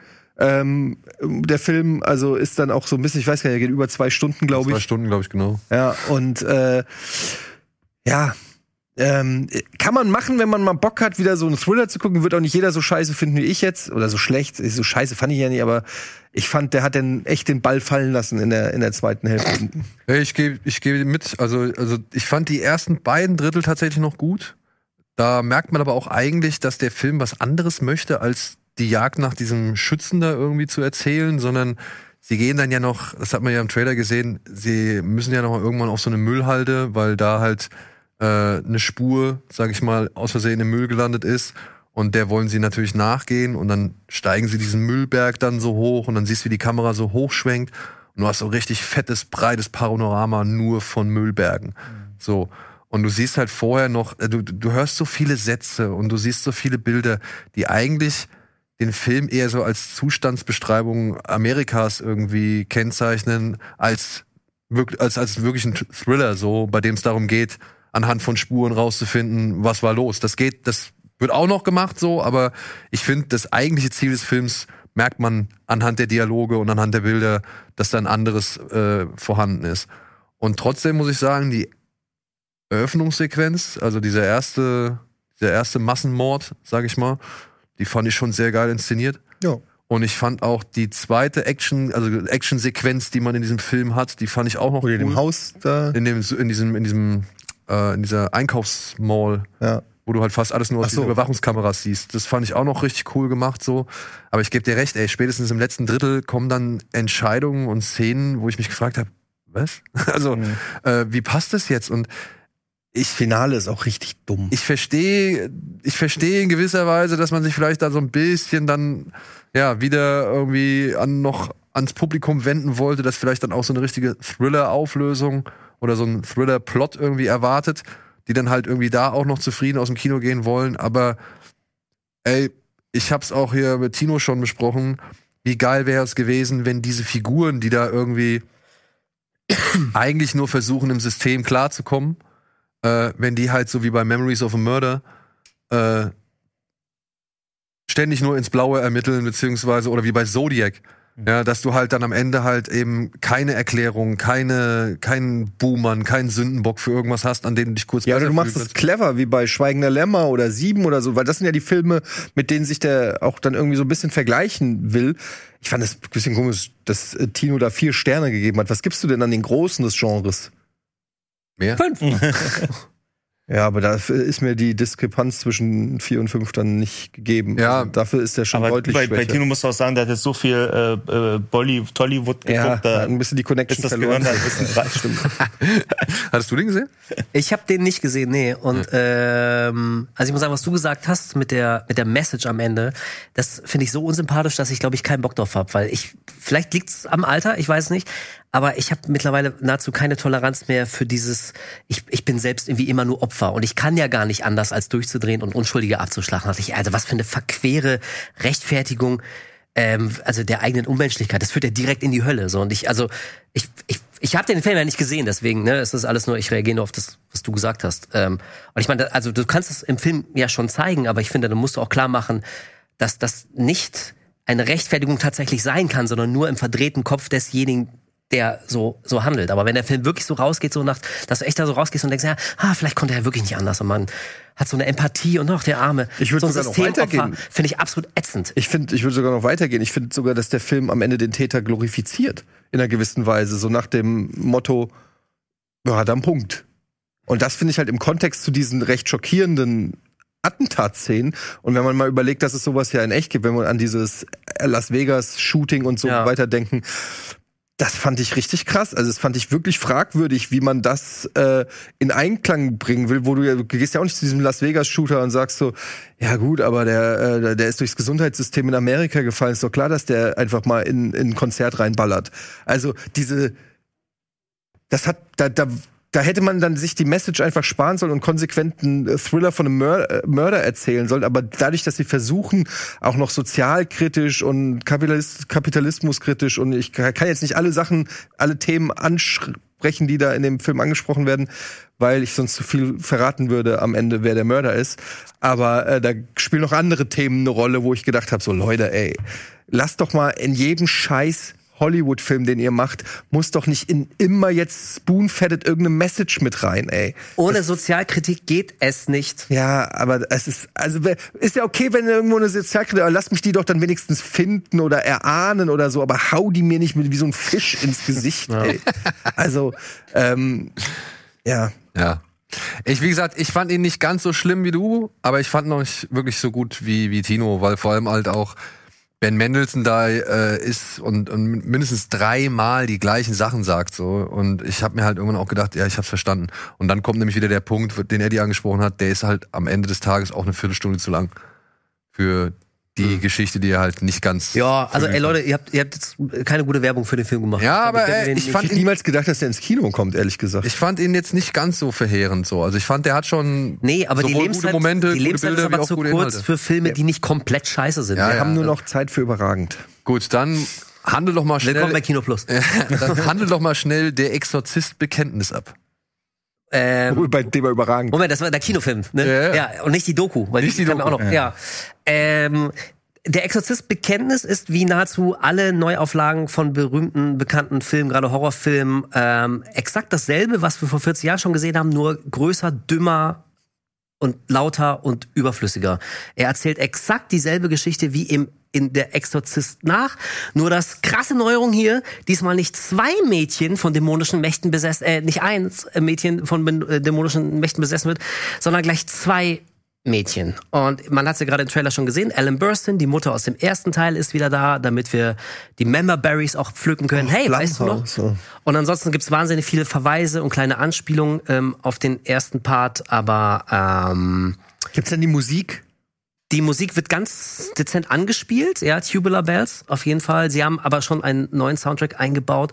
Und okay, pass auf, ich sag mal was Positives. Was mir wirklich ganz gut gefallen hat, war die eigentliche Hauptfigur, beziehungsweise die, die zweite Hauptfigur, das ist nämlich der Vater, genau. Der da, der spielt Odom Jr. der spielt wirklich gut, der hat einen sehr natürlichen Charme, der, also auch die Dynamik mit seiner Tochter, das kommt wirklich cool rüber. Und ohne jetzt so viel zu spoilen, aber das passiert in den ersten 20 Minuten, deswegen ist kein Spoiler.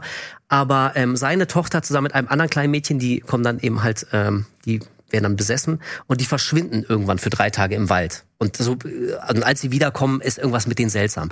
Und diese vielleicht 15, 12, 15 Minuten, Da war Als- der Jumpscare. als die Eltern nicht wissen, wo ihre Tochter ist und und äh, dann kommt die Polizei und sie suchen nachts im Wald die Spuren. Also das fand ich wirklich überzeugend und ne, wir hatten es ja auch schon oft davon, wenn man selber mittlerweile ein Kind hat, das sind so Szenen, die fand ich wirklich bedrückend, weil genau da ähm, wenn so allmählich aus, aus der ersten Beunruhigung wird so Angst und aus Angst wird Panik, wo ist die Tochter? Und dann suchst du dann nachts im Wald und stürmst, stellst dir das Schlimmste vor.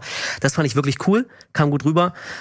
Aber ansonsten wirklich, also pff, der erzählt einfach eins zu eins den Exorzisten nochmal nach, aber hat weder die, die Bildgewalt vom ersten, also die Tricks sind nicht so überzeugend, ähm, er ist nicht so schockierend wie der Original-Exorzist. Und das Allerschlimmste, und das darf ein Horrorfilm überhaupt nicht sein bei allen Mängeln, der ist einfach langweilig. Der ist wirklich, ich habe den mit jemandem geguckt ähm, und also die guckt auch nie Horrorfilme, das ist jetzt zu krass. Und die kam auch raus und meinte, das war einfach langweilig. Also ich musste zu keiner Sekunde weggucken, das war alles öde, da passiert einfach nicht viel.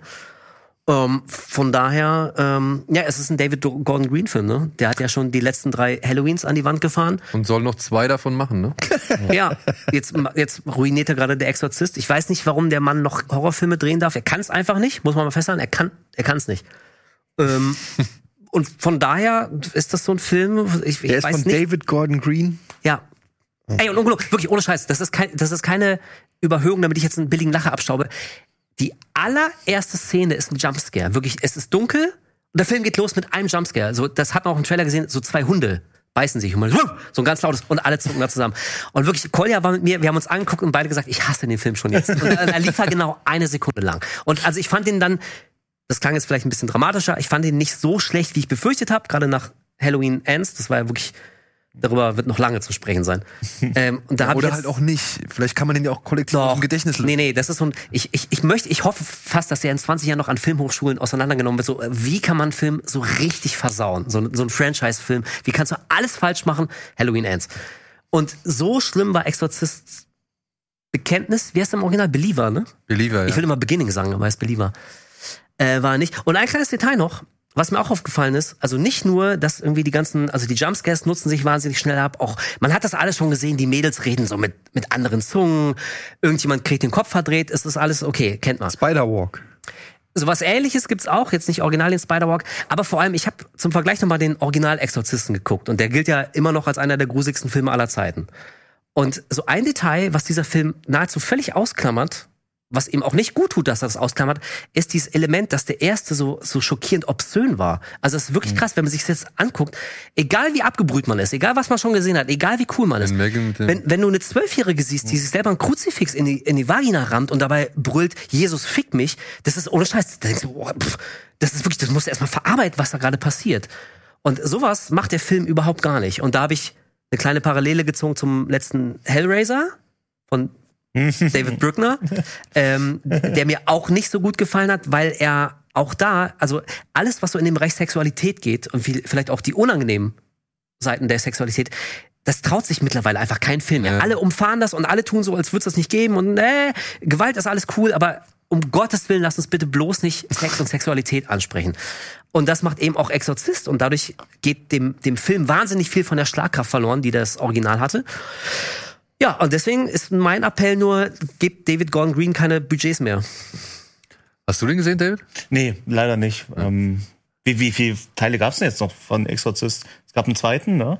Nee, es da noch gab? Das ist jetzt der fünfte, glaube ich. Also es gibt, es, also es gibt den Exorzist 1, 2, 3. Dann kommt Dominion. Dann kommen diese zwei Filme. In zwei die, Fassungen. Genau, diese, diesen, diesen vierten Teil, den sie einmal komplett neu gedreht Ja. haben, weil den, der einmal, glaube ich, Rennie Harlan gemacht hat Ja. und dann noch jemand anderes. Genau. Also ich bin da, ich steige bei dieser Entstehungsgeschichte von, von dem vierten Das sind quasi zwei Versionen vom vierten Teil. Ja. Zwei völlig unterschiedliche steige Filme. ich nicht mehr so ganz durch. Und das wäre jetzt dann halt so gesehen der ja, sechste Film dann, ne?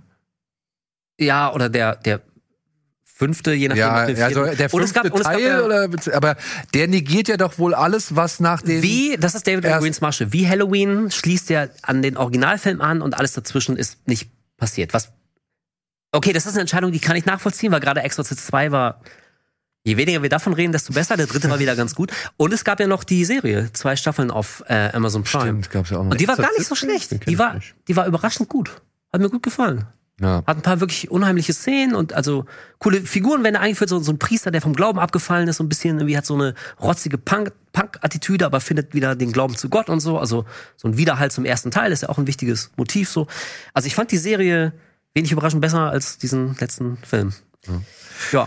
Aber falls ihr euch den Exorzist-Bekenntnis trotzdem anschauen solltet, gebe ich euch den dringenden Rat, geht danach, falls es in eurer Nähe gezeigt wird, bitte in eine Dokumentation, die heute auch noch startet, nämlich Leap of Faith, Ach, die ist im Kino? der Exorzist. Ach. Ja, das Ganze ist, die ist halt schon ein bisschen älter, die ist eigentlich aus 2019, wenn ich das richtig noch habe.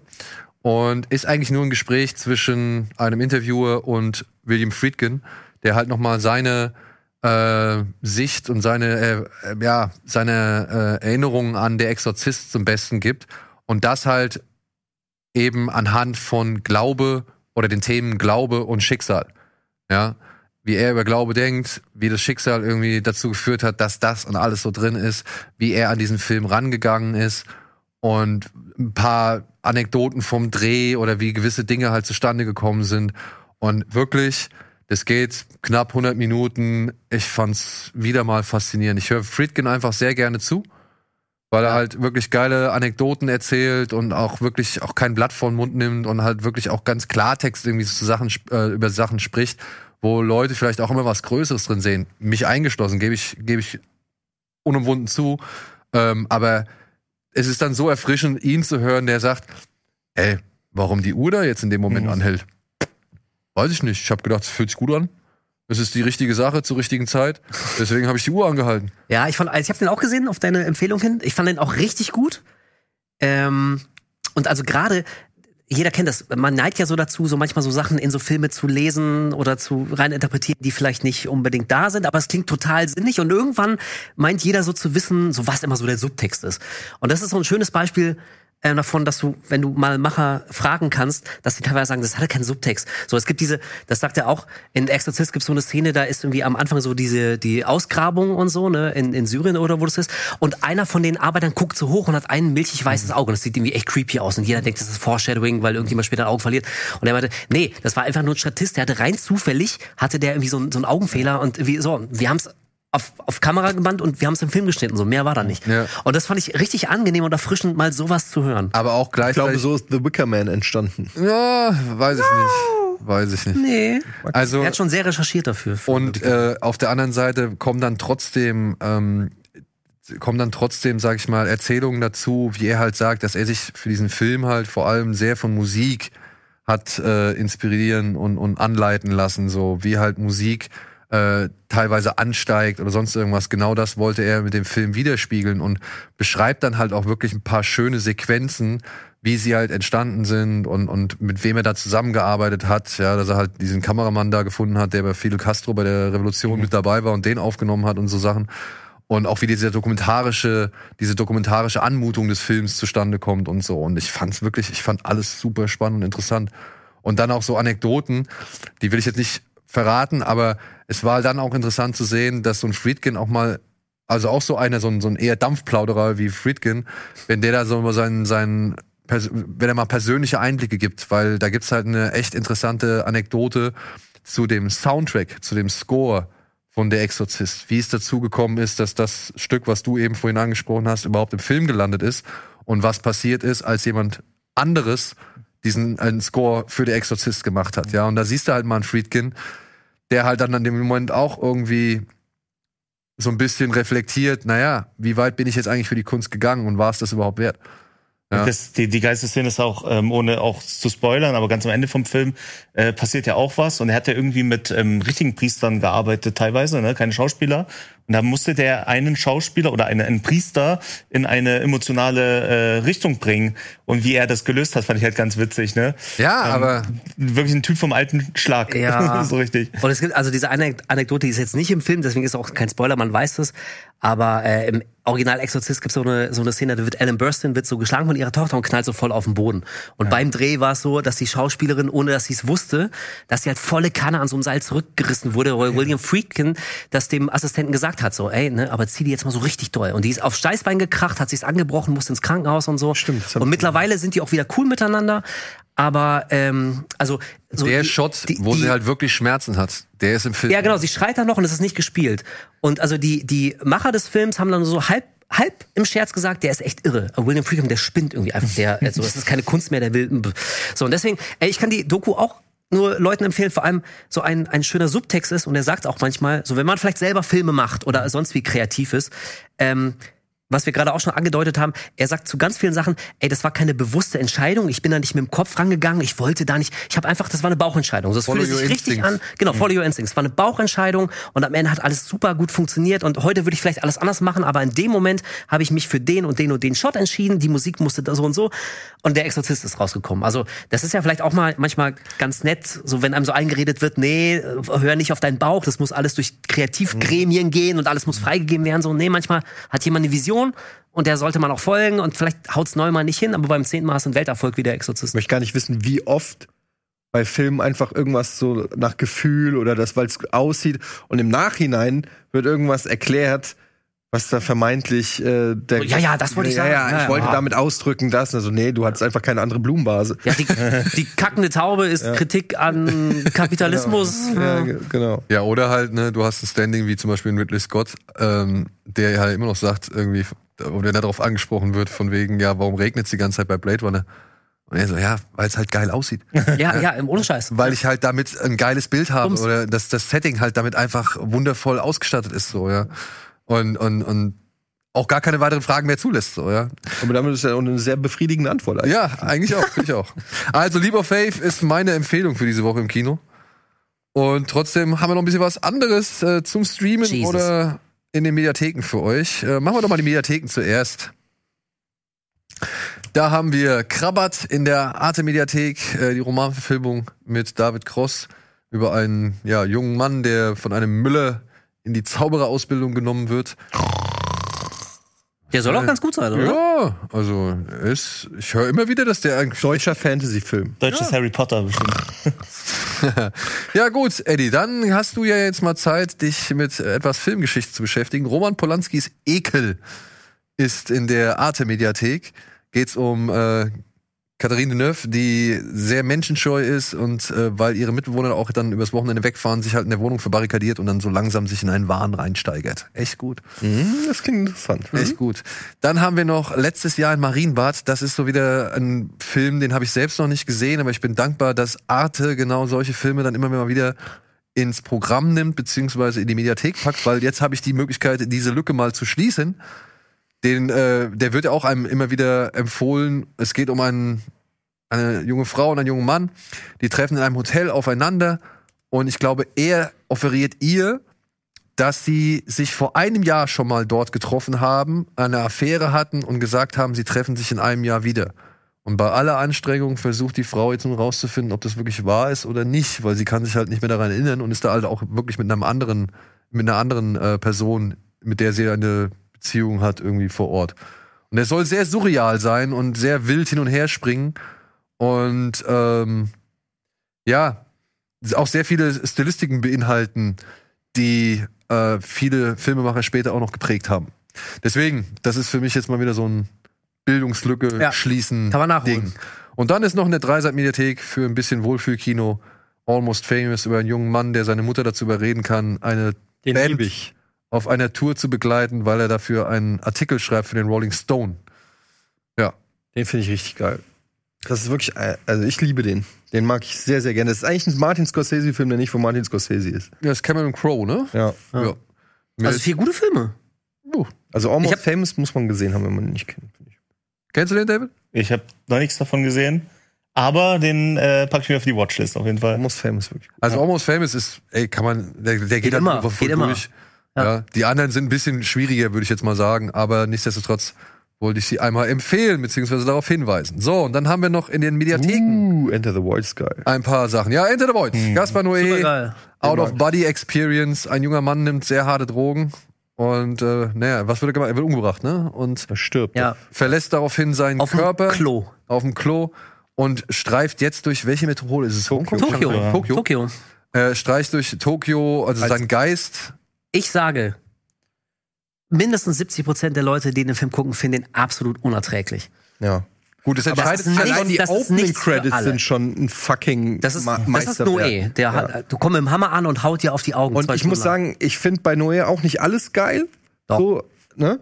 Doch. also- alles, alles Noé. Ja, das, du den geil Alles ist geil von Noé. Alles. Aber der Film, ich weiß auch gar nicht warum, ähm, der hat mich so krass geflasht, dass, der hat so einen bleibenden Eindruck hinterlassen. Ich habe den mittlerweile durch drei oder vier Mal geguckt und ich finde immer noch Sachen, die ich, äh, also es gibt einfach auch keinen vergleichbaren Film. Das muss man einfach mal sagen, Ja. meiner Meinung nach. Es gibt keinen Film, der das so zeigt und der so faszinierend ist. Ich habe teilweise pausiert, Bilder pausiert, um zu gucken, was abgeht und so. Und dann das Ende ist so ein unfassbarer Mindfuck. Alles in diesem Film ist ist auf einem anderen Level und ich kann total verstehen, wenn man irgendwie sagt, was habe ich, what the fuck habe ich hier gerade gesehen? Aber der lässt dann auf jeden Fall nicht kalt und es ist visuell ist der unfassbar, weil diese diese Flugszenen über, also aus der Vogelperspektive teilweise über Tokio und du siehst da wirklich Statisten in jeder Ecke, in jeder Gasse und so weiter und ähm, gleichzeitig hat er ja tatsächlich sogar noch so eine Story. Ne? Also der ist jetzt Story, nicht, ja. der, der ist jetzt nicht nur irgendwie ein visuelles Experiment oder so. Und ich meine, alleine, wie gesagt, schaut euch das Intro an. Wenn euch das nicht schon wegballert, dann weiß ich auch nicht. Also, das ist für mich ein Film, den habe ich auch, glaube ich, sogar auf vier, äh, habe ich auf 4K, auf jeden Fall auf Blu-ray. Das ist ein, den muss man Das ist ein Erlebnis, auf jeden Das Fall. ist wirklich ein Erlebnis. Ja. Das ist wieder so ein Film. ich meine, der ist natürlich komplett irre, Gaspar Noé. Das kann man, glaube ich, jetzt wirklich mittlerweile sagen, dass er wirklich einen Dachschaden hat. Also, ja, der Typ lebt auf jeden Fall für seine Kunst. Der macht keine Kompromisse. So, der hat eine, eine Vision und der hat einen Stil und den zieht er immer durch und es ist ihm völlig egal, ob das die breite Masse anspricht, ob das ein Erfolg an den Kinokassen wird. Der macht einfach sein Ding. Der rennt mit dem Kopf durch die Wand, so bis die Wand einstürzt und dann sucht er sich die nächste. Und also ich, ja, ich fand Enter the Void auch echt sehr, sehr geil. Wie ist dieser Film mit den Tänzerinnen? Climax. Climax. Das war halt auch so ein Film. Good Feel Movie auf jeden Fall. Hey, der hat, Boah, also, da, da, habe ich fast mal zwischendurch ausgemacht. Ich auch, weil, äh, ne, da ist wieder diese Geschichte mit Kindern und Ja, so. Das, ja, genau. Den hätte ich vielleicht vor, vor zehn Jahren oder Ja. so, hätte ich den noch anders wahrgenommen, aber mittlerweile dieses Kind in diesem Stromraum, äh, das hat mich komplett fertig gemacht. Ja. Aber trotzdem, diese Eröffnungstanzsequenz, die habe ich mir mittlerweile ein paar Mal angeguckt. Zum Glück Die- ist die auf YouTube. Ich habe die schon ja, so oft ich habe die auch gesehen. auf YouTube, ja. weil die ist so, die hat sowas hypnotisches. In der, die, diese Musik, diese Inszenierung, diese Charaktere, die da diesen Tanz machen. Ich kann es nicht sagen, was es ist, aber es hypnotisiert mich. Und das ist halt wirklich was, was Gaspar Noé so kann, dass der irgendwas macht, wo du denkst so, äh, so wo läuft hier schon so ein bisschen Schaum so runter. Äh, äh. Ja, es ist, also ich finde, es ist nicht nur dieses, die, dieser äh, hypnotische Effekt, sondern seine Filme haben auch immer eine unglaubliche Kraft. Also ich Ja. finde so in jeder Einstellung, und dafür ist dieser Tanz von Climax, dieser Einstiegstanz, ist irgendwie das perfekte Beispiel, weil also da ist so viel, ni- nicht nur körperliche Spannung, sondern auch irgendwie emotional, was zwischen den Leuten passiert. Irgendwie, es wird nicht was aus, fühlst es ausgedrückt, genau, du fühlst aber, dass da, da ist irgendwas, da passiert irgendwas. Und bei Noé ist jetzt irgendwie kein Spoiler, aber der macht jetzt auch keine glücklichen Geschichten. Es geht irgendwie nicht darum, ne, Frau sucht Mann und finden sich und Happy End, sondern es passiert immer noch. Wobei, habe ich nicht neulich in die Gruppe geschrieben, Gaspar Noé hat äh, eine Serie, hat er einen Piloten gedreht für eine Serie. Und da würde man nie denken, dass das äh, von ihm ist. Ich habe aber natürlich schon wieder vergessen, was es ist. Ich sag's euch. Ne, der hat ja auch neulich diesen Film gemacht, Vortex, ne? War auch was völlig anderes mit Dario Argento. Ja, aber der war. Also hast du ihn gesehen? Ich habe den noch nicht gesehen, ne? Ja, Ja, guck dir mal an, der ist schon auch niederschmetternd. ja niederschmetternd, aber ich meine, so vom, vom Stil her ist ja nochmal was anderes als Enter the Void zum Ja, Beispiel ja, oder Climax. aber das ist, ähm, das ist hier Hanekes Amour. ja, daran dachte, auf ich, dachte ich. Und Liebe war auch schon. Ja, Liebe war auch schon heftig. So. Ey, also auf jeden Fall, ne, mein, mein Plädoyer ist auf jeden Fall Enter the Void zu gucken. Dann werdet ihr rausfinden, ob Gaspar Noé-Filme was für euch sind. Und Spätestens mit dem, ja. Spätestens? Das hättest du halt schon bei Menschenfeind irgendwie sagen können, aber. Und ähm, also ich will jetzt keinem irgendwie was unterstellen und, und auch nichts irgendwem nahelegen, aber vielleicht ist das ein Film, den sollte man wirklich nüchtern gucken.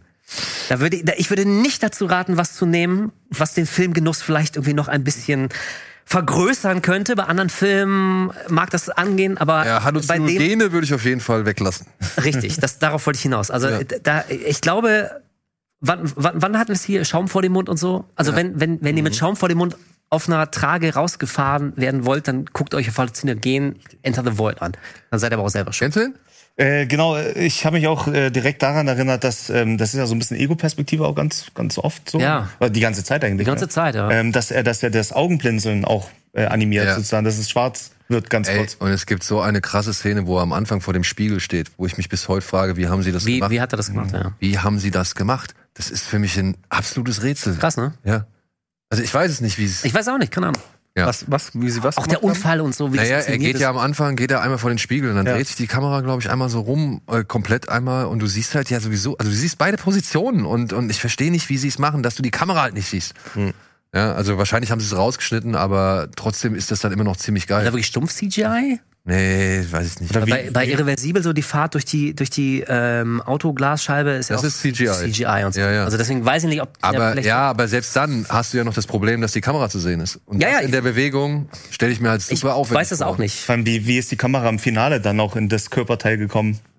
Wo dann Ja, das ist auch eine gute muss eine Frage. kleine Kamera gewesen sein. Also, Ja. falls ihr schon mal einen Koitus äh, von innen erleben wolltet, POV gewinnt durch diesen Film eine ganz neue Bedeutung. So, dann haben wir noch ein paar Horrorfilme. POP. Einmal ein Film, der heißt Totally Killer, startet jetzt bei Amazon. Auf den bin ich ein bisschen gespannt, weil ich schon ein bisschen was äh, Positives zu ihm gehört habe. Aber der Trailer hatte mich auch nicht so ganz abgeholt. Geht äh, um einen ja, Serienkiller, der nach Jahren jetzt plötzlich wieder auftaucht. Nachdem er schon drei Mädchen umgebracht hat, will er jetzt ein viertes zur Strecke bringen. Und sein Opfer landet plötzlich durch irgendwelche Umstände im Jahr 1987, wo sie dann auf ihre Mutter trifft als Teenagerin. Das erinnert mich voll an hier Final Girls. Ja, ich dachte auch so, ey, Final Girls hatten wir doch eigentlich schon. Ja. Dann haben wir Friedhof der Kuscheltiere Bloodlines. Ist ein Prequel zu der, scheiße. zu der Äh. bisherigen Friedhof der Kuscheltiere Geschichte. Startet jetzt nur exklusiv auf Ich kann das alles Plus. nicht mehr. Habe ich noch nicht gesehen, kann ich nichts zu sagen. Ähm, Das Remake war doch schon kacke. ja. Aber ich, ich guck die mir mal an. Ja, ich gucke ihn mir auch an, natürlich, um dann abzurennen. Ja. Und dann gibt's noch auf Netflix The Pope's Exorcist. Russell Crowe als ähm, Pater Gabriele Amort, der wirklich gelebt hat, der Chefexorzist des Vatikans laut eigenen Berichten 160.000 Exorzismen durchgeführt. Ja, genau, ey. Und hier soll jetzt Russell Crowe irgendwie den Exorzismus an einem kleinen Jungen lösen, was aber halt zu einem Skandal führt, den der Vatikan eigentlich unter Verschluss halten wollte. Beziehungsweise zu einer Sache führt, die der, Vaka- die der, die der Vatikan schon seit Jahren unter Verschluss hält. So, und jetzt, ich habe den noch nicht gesehen. Ich auch nicht. Deswegen die Frage, soll der ernsthaft wirklich ganz gut sein oder ist das, ist das so ein Meme-Film? Weil ich habe aufgehört, der wäre tatsächlich Das Ding ist- überraschend gut, aber ich weiß nicht, ob das ironisch gemeint Ich ist. glaube, da- warum Leute sagen, der ist überraschend gut, liegt wohl an Russell Crowe, der es als einziger verstanden hat, dass es wohl schon ein bisschen unsinnig ist, was da alles passiert. Und dementsprechend leicht überzeichnet das anlegt, während der Rest des Films brutal ernst ist. Okay. Ja, also ich glaube, das ist der, der Also er viel Spaß. Unterhaltungseffekt, den die meisten Leute da rausziehen. Okay. Ja? Ja. Aber ich habe ja, auch nicht gesehen, ich werde mir aber auch Denke reinziehen. ich gerade so ein bisschen an hier das Rikamin Remake. Ja, Was ja, was ja, Nicht, ganz anders. Okay. So, dann haben wir noch äh, das Erstlingswerk von Regisseur John Carpenter. Super Ebenfalls auf Paramount Plus Darkstar. Es geht um eine Weltraummission. Die Astronauten haben kein Klopapier mehr und sollen eigentlich äh, Himmelskörper, die aus der Umlaufbahn ja, gedriftet sind oder sonst was, sollen sie eigentlich immer zerstören. Aber plötzlich gibt's eine Atombombe an Bord, die eine Art Sinnkrise hat und das sorgt für richtig viel Probleme. Ja, ähm, Und ein supergeiles Monster. ja. Ja. Die Geburtsstunde von Alien. Ja. Also, es war ja eigentlich als Rip-Off von Alien gedacht, so, aber hat inzwischen seinen eigenen, äh, darf man das sagen, Kultstatus Ja, erreicht. schon. Finde ich schon. Ja. Ja, ja. Finde ich auch. Also, wenn man mal sehen will, wie mit wenig Geld wirklich doch eine Menge erzeugt wird, äh, der sollte sich Darkstar zu Gemüte führen. Naja, Oder auch wenn, man, auch wenn man sehen will, wie, wie John Carpenter tatsächlich angefangen hat, seine Filme zu machen, weil Ja. man schon echt so viele Merkmale von seinen Filmen sieht. Also die Kamera bewegt sich jetzt nicht übermäßig oft, viele Gespräche zwischen, zwischen Leuten. Also John Carpenter war damals keiner, der jetzt auf krasse Effekte Wert gelegt hat. Da ging es wirklich tatsächlich um andere Dinge. So Minimalismus war schon eher sein Ding. Und da war es vielleicht noch dem geringen Budget geschuldet. Aber ich finde, man sieht schon so ein bisschen die Handschrift von dem Mann, der später dann ähm, unter anderem Halloween drehen würde. Und Prince of Darkness natürlich mein Lieblings-John Carpenter-Film. Von daher auf jeden Fall angucken, ja. Ja, gut. Prince of Darkness ist dein Ja. Ja, cool. Nicht der beste, aber mein Liebling. Das war Ja, mein, das- erster, das- mein erster richtiger Horrorfilm. Ey, das äh, kann ich vollkommen nachvollziehen. Geht mir bei manchen anderen Regisseuren auch so.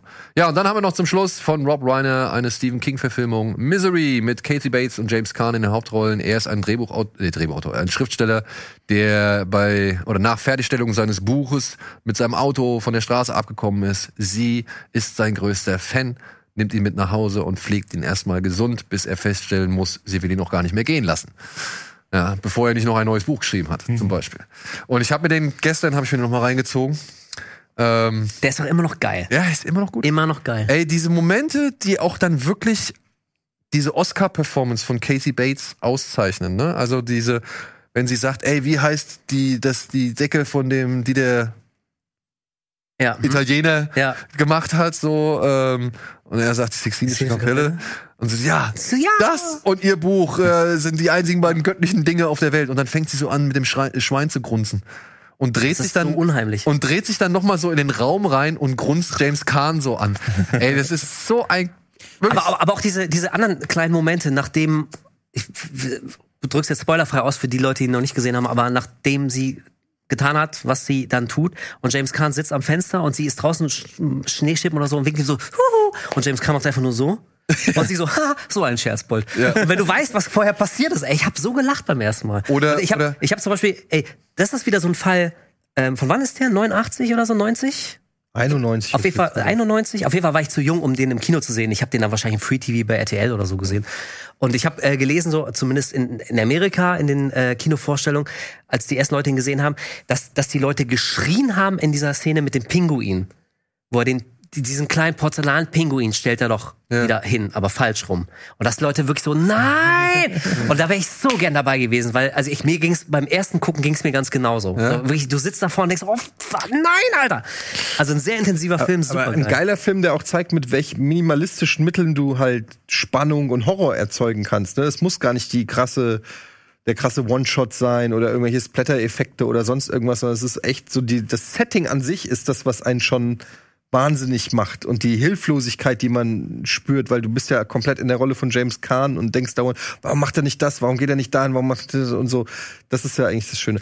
Und James Caan, ich muss sagen, ne, er, er verblasst natürlich ein bisschen gegen Kathy Bates, aber ich finde, der macht das, also der macht da schon eigentlich einen guten Job. Ey, und ich glaube, Also er wird immer, ich wusste, also ich finde, er wurde immer so ein bisschen vergessen, wenn es um, um Misery geht, weil alle, ja, ja. weil alle Casey Bates halt auf jeden Fall immer so gelobt haben oder hervorgehoben haben. Ich Und weiß, bei find- uns in der Schule ging immer das Buch rum. Das ist ja dieses große Sie, grüne, grüne, Sie, genau, ja. das große grüne. Und erst ging immer das große rote S. S äh, rum und da haben alle gesagt, oh, das ist so krass, das ist das krasseste Buch ever und so weiter und das traust du dich nicht zu lesen und so weiter. Ich musste abbrechen und du hast einfach nur gedacht so, äh, ich habe erst mal gedacht so, oh mein Gott, wie viel, wie groß, wie viele Seiten. Aber dann äh, so ein Buch, was man abbricht, ist doch nur ein Buch. Und dann kam äh, äh, sie und es war dünner, aber hat auch dieses große Format gehabt. Ja, ja. Und ähm, da haben alle immer gesagt, ja, noch. ist aber ein bisschen langweiliger als S und so, ne? Weil alle haben so gedacht, dass das irgendwie zusammengehört. Ja, das war damals, also diese ganzen Paperbacks, die ja diese, ein, diese einfarbig, ne? So groß. Sie, drei, Schwarz, schwarz, rot. tot, Ja, ja. Äh, S, so dachte man wirklich, das gehört, alles ist eine, eine, eine, Reihe. Ich habe auch mit Sie zuerst angefangen und dann erst Hm. S gelesen, dementsprechend. Und ich habe die alle noch zu Hause stehen, die großen.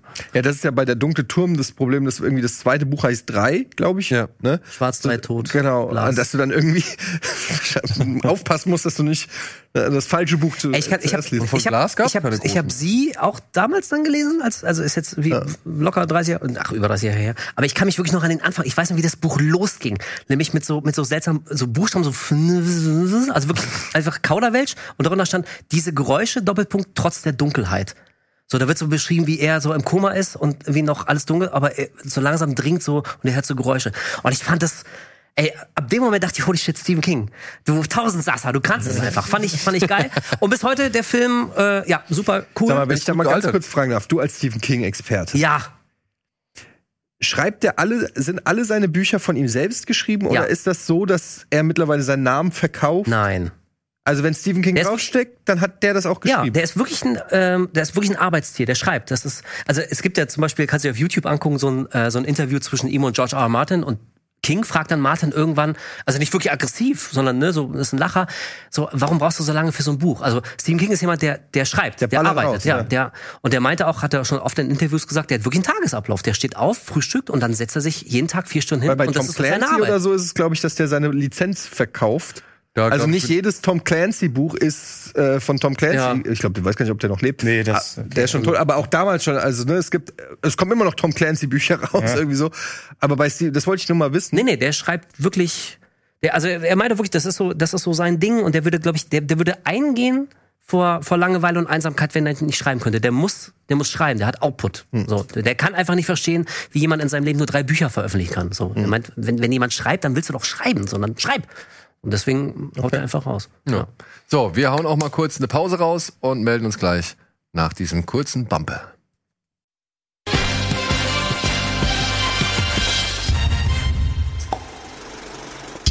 So, ich muss jetzt noch mal einen kleinen Veranstaltungshinweis äh, abliefern, beziehungsweise haben wir eine kleine Grußbotschaft bezüglich einer Veranstaltung, die jetzt demnächst ansteht. Bitteschön. Plus community, my name's Justin Ross, and I'm the producer behind such films as The Mortuary Collection, The Old Ways, and my new feature, New Life, which is having its German premiere at the Weird Weekender Film Festival in Stuttgart on Saturday, October 21st at 9 p.m. And Daniel, I'm very much looking forward to seeing you again there. So that's Weird Weekender Film Festival. It's going to be running from October 19th through the 22nd at Innenstagen Kinos in Stuttgart. And both Daniel and I, we're going to be attending the whole weekend. And I, for one, am super excited about celebrating some German premieres and also some classics uh, together with the Kino Plus community and making some new friends while we're at it. I'm told that tickets and festival passes are available now at www.weirdweekender.de. Thanks. Enjoy the show, and I'm looking forward to seeing you at Weird Du kennst Weekend. sie alle mittlerweile. Ja, Ja. Es ist, äh, Sieht ein bisschen aus wie, wie äh, ein erwachsener Bud Bundy, fand ich gerade. ja. Aber das ist nicht böse gemeint, also, ne? Justin, Justin ist echt äh, ein lieber Dude, so den habe ich halt äh, auf dem Shivers Festival kennengelernt. Der ist jetzt halt beim Weird Weekender mit dabei. Ich bin auch da. Ich bin hoffentlich spätestens ab Freitag vor Ort. Samstag. das ist sowas wie Fantasy Filmfest? Sowas in der Richtung, ja. Also es sind jetzt, ähm, ah, wie viel sind es? Vier Tage und äh, über ein bisschen, also mehr als 15 Filme, glaube ich. Deutschland-Premieren, es gibt Wiederaufführungen. Ich präsentiere zum Beispiel äh, den Blob. Cool. Das Original? Nee, ja, was heißt das Das Original? Remake von 80er. Das ist das 80er Remake mit Kevin Dillon in der Hauptrolle. Weil, Shawnee Smith. ja genau, Ja. den ich halt äh, letztens noch mal gesehen habe und den fand ich echt Der ist voll gut. Der ist richtig gut Ja. gealtert. Den haben so die auch richtig schön transferiert auf HD so. Ich Also den auch neulich erst noch mal geguckt. Und der hat ein paar wirklich, also klar, ist jetzt nicht kein knallhart ernster, düsterer Gruselfilm, aber der hat ein paar echt harte Szenen. Die ja, geile. Splatter-Szenen hatte er. Ja. Dann gibt's ja so einen Film, äh, ähm, hier, was ist das mit Bruce Exploitation? Das ist auch lustig. Da geht's halt um all diese Bruce Lee, Enter the Clones of Bruce, genau. Da geht's halt um die Bruce Exploitation nach dem Tod von Bruce Lee, wie dann plötzlich die ganzen ja, Klone auf den Markt kamen. Bruce Lee, Bruce Lee mit I geschrieben und so weiter Bruce und so Lee. fort. Bruce Lee, ja, äh, was die halt alles gemacht haben. River ist der neue Film von den Machern von ähm, Beyond the Infinite Two Minutes mit der Zeitschleife. Ah, der war lustig. Der war gut, Der war ja, ja. cool, ja. Und der River, auf den habe ich auch Bock. Dann habe ich noch richtig Bock auf einen Film namens Hazard, der soll richtig schön eskalieren. Dann Blood Machines wohl. Ja, hab ich gesehen. Blood Machines. Der Soundtrack ist natürlich spitze. Ja, ist der, Die Bilder der, sind auch geil. Ja, ist der Film von Carpenter Brü, Brut. Ähm, Ja, wie jetzt? Ein Brut oder Brü? Ich weiß es nicht, ey. Brut, Carpenter oder? Brut, keine Ahnung. Ähm, ist ein Science-Fiction, Opera, Space Opera, Bisschen surreal. surreal Horrorfilm über entführte Frauen und halt mit jeder Menge Synthwave-Musik. Sehr bildgewaltig. Ja. Das ist wieder so ein Film, Den muss Also- im Kino eigentlich gucken mit lauter Anlage. den muss im Kino gucken und da muss man nicht nüchtern bleiben. Nee. Sag mal so. mehr, mehr will ich dazu nicht sagen. Ja, ähm, da bin ich auf jeden Fall auch nochmal drauf gespannt. Den da freue ich mich, den nochmal auf der Leinwand zu gucken. Der geht auch nicht so lang, der geht nur irgendwie 60 Minuten oder irgendwie sowas. Ey, Ne? Ein bisschen länger, glaube ich. Steht's da nicht? 50. 50. 50. Ach, echt sogar noch. Ja, ah, okay. siehst du, geht nur Siehst du. 50 Minuten. Ja, guck mal, easy. Also auf jeden Fall angucken. Und danach geht's in den Schwarzen Keiler, eine Diskothek in Stuttgart. Da darf ich dann noch ein bisschen auflegen. Äh, passend zum Thema Ja. Wird's dann Synthwave an dem Samstagabend geben. Ja, aber ey, vielleicht habt ihr Bock. Wie gesagt, Tickets unter week, week, weirdweekender.de. Mann, Mann, Mann. Oder wie das heißt. Oder wie das heißt. Und mit ein bisschen Glück sehen wir uns ja dann vielleicht vor Ort. Und mit ein bisschen Glück läuft vielleicht auch einer deiner Filme mal irgendwann demnächst, äh, ja, bei so einer mich an. Veranstaltung. Dein Film, dein nächster Film, Rapunzels Fluch 2, ist jetzt ab nächster Woche. Genau, am, äh, ab, ab 13.10. kommt der raus. Äh, Okay, auf Blu-ray, DVD, Streaming. Streaming, genau, ähm, genau, genau, ganz regulär im Handel ist er dann äh, zu sehen. Ist auch einer der wenigen Filme, die noch so in den Handel kommen, muss man sagen, weil das DVD-Blu-ray-Geschäft schon fast tot ist und da ist das schon eine Ehre, dass sie das dann auch noch so pressen und rausbringen. Ähm, und Streaming, klar, auf den läuf- geläufigen Plattformen dann. Was heißt aber, also ist das jetzt generell? Ich meine, wir haben gerade in den letzten Tagen oder Wochen gab es ja diverse Ankündigungen. Prey, Mandalorian, was weiß ich, plötzlich haut Disney und, und Netflix Ja. hauen wirklich Sachen wieder auf Blu-ray und DVD raus, die man eigentlich ja, Ja. nicht für möglich oder beziehungsweise wo man halt sich gefragt hat, ob die nochmal da rauskommen. Und du sagst jetzt, naja, läuft alles nicht mehr so gut, ist das dann halt nur eine Frage des Budgets, beziehungsweise des, des, der, der Größe eines Produkts, das dann auch eine Blu-ray oder, oder DVD bekommt? Vielleicht, vielleicht merken sie jetzt auch, dass dieses Streaming-Angebot halt wirklich ähm, zu groß ist, zu krass ist und ähm, gehen, kommen zurück in den, den Handel, weiß nicht, warum das jetzt so ist. Ich finde es auch äh, definitiv cool, dass, äh, dass man Filme wie Prey auch auf Blu-ray kaufen kann. Ähm, aber klar, für diese, für, für diese kleinen Independent-Filme ist natürlich ein Ritterschlag, äh, dass die überhaupt noch rauskommen, nicht nur irgendwie auf Amazon Prime für, für Lau laufen. Ja. Ne? Dein wie viel der Film ist das jetzt? Das ist jetzt mein, also neben den ganzen Kurzfilmen, äh, wo es Hunderte sind, äh, ist das der sechste Langfilm. Der sechste Langfilm. Genau. Verdienst du Geld mit so einem Film? Ähm, also ich habe mich mal bei Rocket Beans beworben irgendwann, äh, weil ich äh, Geld verdienen musste. Also nee, mit diesem Film kann man nicht wirklich Geld verdienen. Wer hat dir gesagt, dass man hier Geld verdienen kann? Ja. nee, aber ähm, nee, ich bin ganz normal. Das war die äh, Hoffnung. Ja. Das war die Hoffnung. Nee, ich bin ganz normal irgendwie Social Media äh, Kameramann, Cutter, so für das täglich Brot und diese Filme, ich nenne die immer liebevoll Hobby. Ähm, Aber für weil ein Hobby ist das ja schon wieder, sag ich mal, sehr professionell. ja, es äh, hat mir auch den Weg in die Profession äh, sozusagen äh, geebnet. Also ich bin jetzt so ohne äh, Lehre, Studium äh, mit abgebrochenen Abi, ähm, habe ich mich selbstständig gemacht irgendwann nach diversen Kurzfilmen und ähm, bin dann über diese Filme irgendwann auch äh, angestellt worden, was ich ganz cool fand. So, ähm, das war so meine Filmschule letztendlich dieses Filme machen. Und hast du, hast du dich bewusst, also du machst jetzt, du hast ja doch eigentlich nur Horrorfilme gemacht, oder? Genau, alles- Wir, wir haben da deine äh, Werke aufgereiht. Also hast du dich bewusst für einen Horrorfilm entschieden oder bist du da so reingerutscht, weil du dachtest, ey, geht immer, Horrorfilm kriegt jeder gedreht? Also es war, ich war damals bei, bei Dead Survivors, das war, da war ich Anfang 20, 20 wahrscheinlich auch erst. Ähm, da war wirklich die Idee, okay, was könnte man denn machen, was nicht so viel Geld kostet, äh, was ähm, geil ankommt, wo Fans irgendwie da sind, so Fan wie ich halt, so Horrorfan. Pornos. Ähm, das kam dann später mit Rapunzelsuche 1 auf jeden Fall. äh, nee, und äh, was, was, kann, was kannst du machen, ohne viel Kohle zu haben? Da war halt dieser, dieser Zombie-Film, macht auch so einen Zombie-Film mit Freunden und Familie, immer an Wochenenden. haben wir ein Jahr lang gedreht. Ich habe dann irgendwie auch Stuntmen aus Babelsberg äh, engagieren können, die sich da irgendwie anbrennen lassen haben und so. Es wurde immer größer, größer. Äh, 2010 kam der Trailer ins Internet und irgendwann kam einer und hat gesagt, äh, damit kann man doch Geld verdienen, äh, komm, ich äh, bring den jetzt raus. Ich mach den, äh, ich produziere den professionell sozusagen. Und ähm, dann ist er auf DVD erschienen. Der erste Film. Und jetzt mit äh, Rapunzel 2, wie läuft das ab? Also Die, die genau die, ich habe dann irgendwann, also Iron Wolf war auch so ein, es war so ein, so ein wie Sky, nee, wie hieß denn dieses Iron Sky. Iron Sky äh, Rip-Off. Ähm, wie gesagt, ich war echt jung, ne? Ähm, Da hat, da hat, da hat einer Ich gesagt, brauchte kein Geld. Nee, ja, das stimmt. Dann hat wirklich einer gesagt, ey, guck mal, äh, David, wir haben hier irgendwie 300, äh, nee, 3000 Euro, lass doch mal einen Film machen. Ja, komm. Für 3000 Ja. Euro hast du ihn gedreht. Ja. Weil ich habe bei Alter. letzten Mal gar kein Geld. Das haben wir nur so am Wochenende irgendwie gedreht. Cool, 3000 Euro, da können wir irg- irgendwie, weiß nicht, kann das Ja, Team aber was das essen. Equipment, wo kam das? Also, Alles eben. irgendwie, äh, also klar, Equipment irgendwie eigenes und so, das sind ja äh, äh, kleinere Kameras gewesen und so weiter, aber da, bei, bei äh, Iron Wolf ähm, haben wir auch so eine riesengroße Weltkriegsszene, wo so, so Nazis und Russen, die haben gegeneinander gekämpft.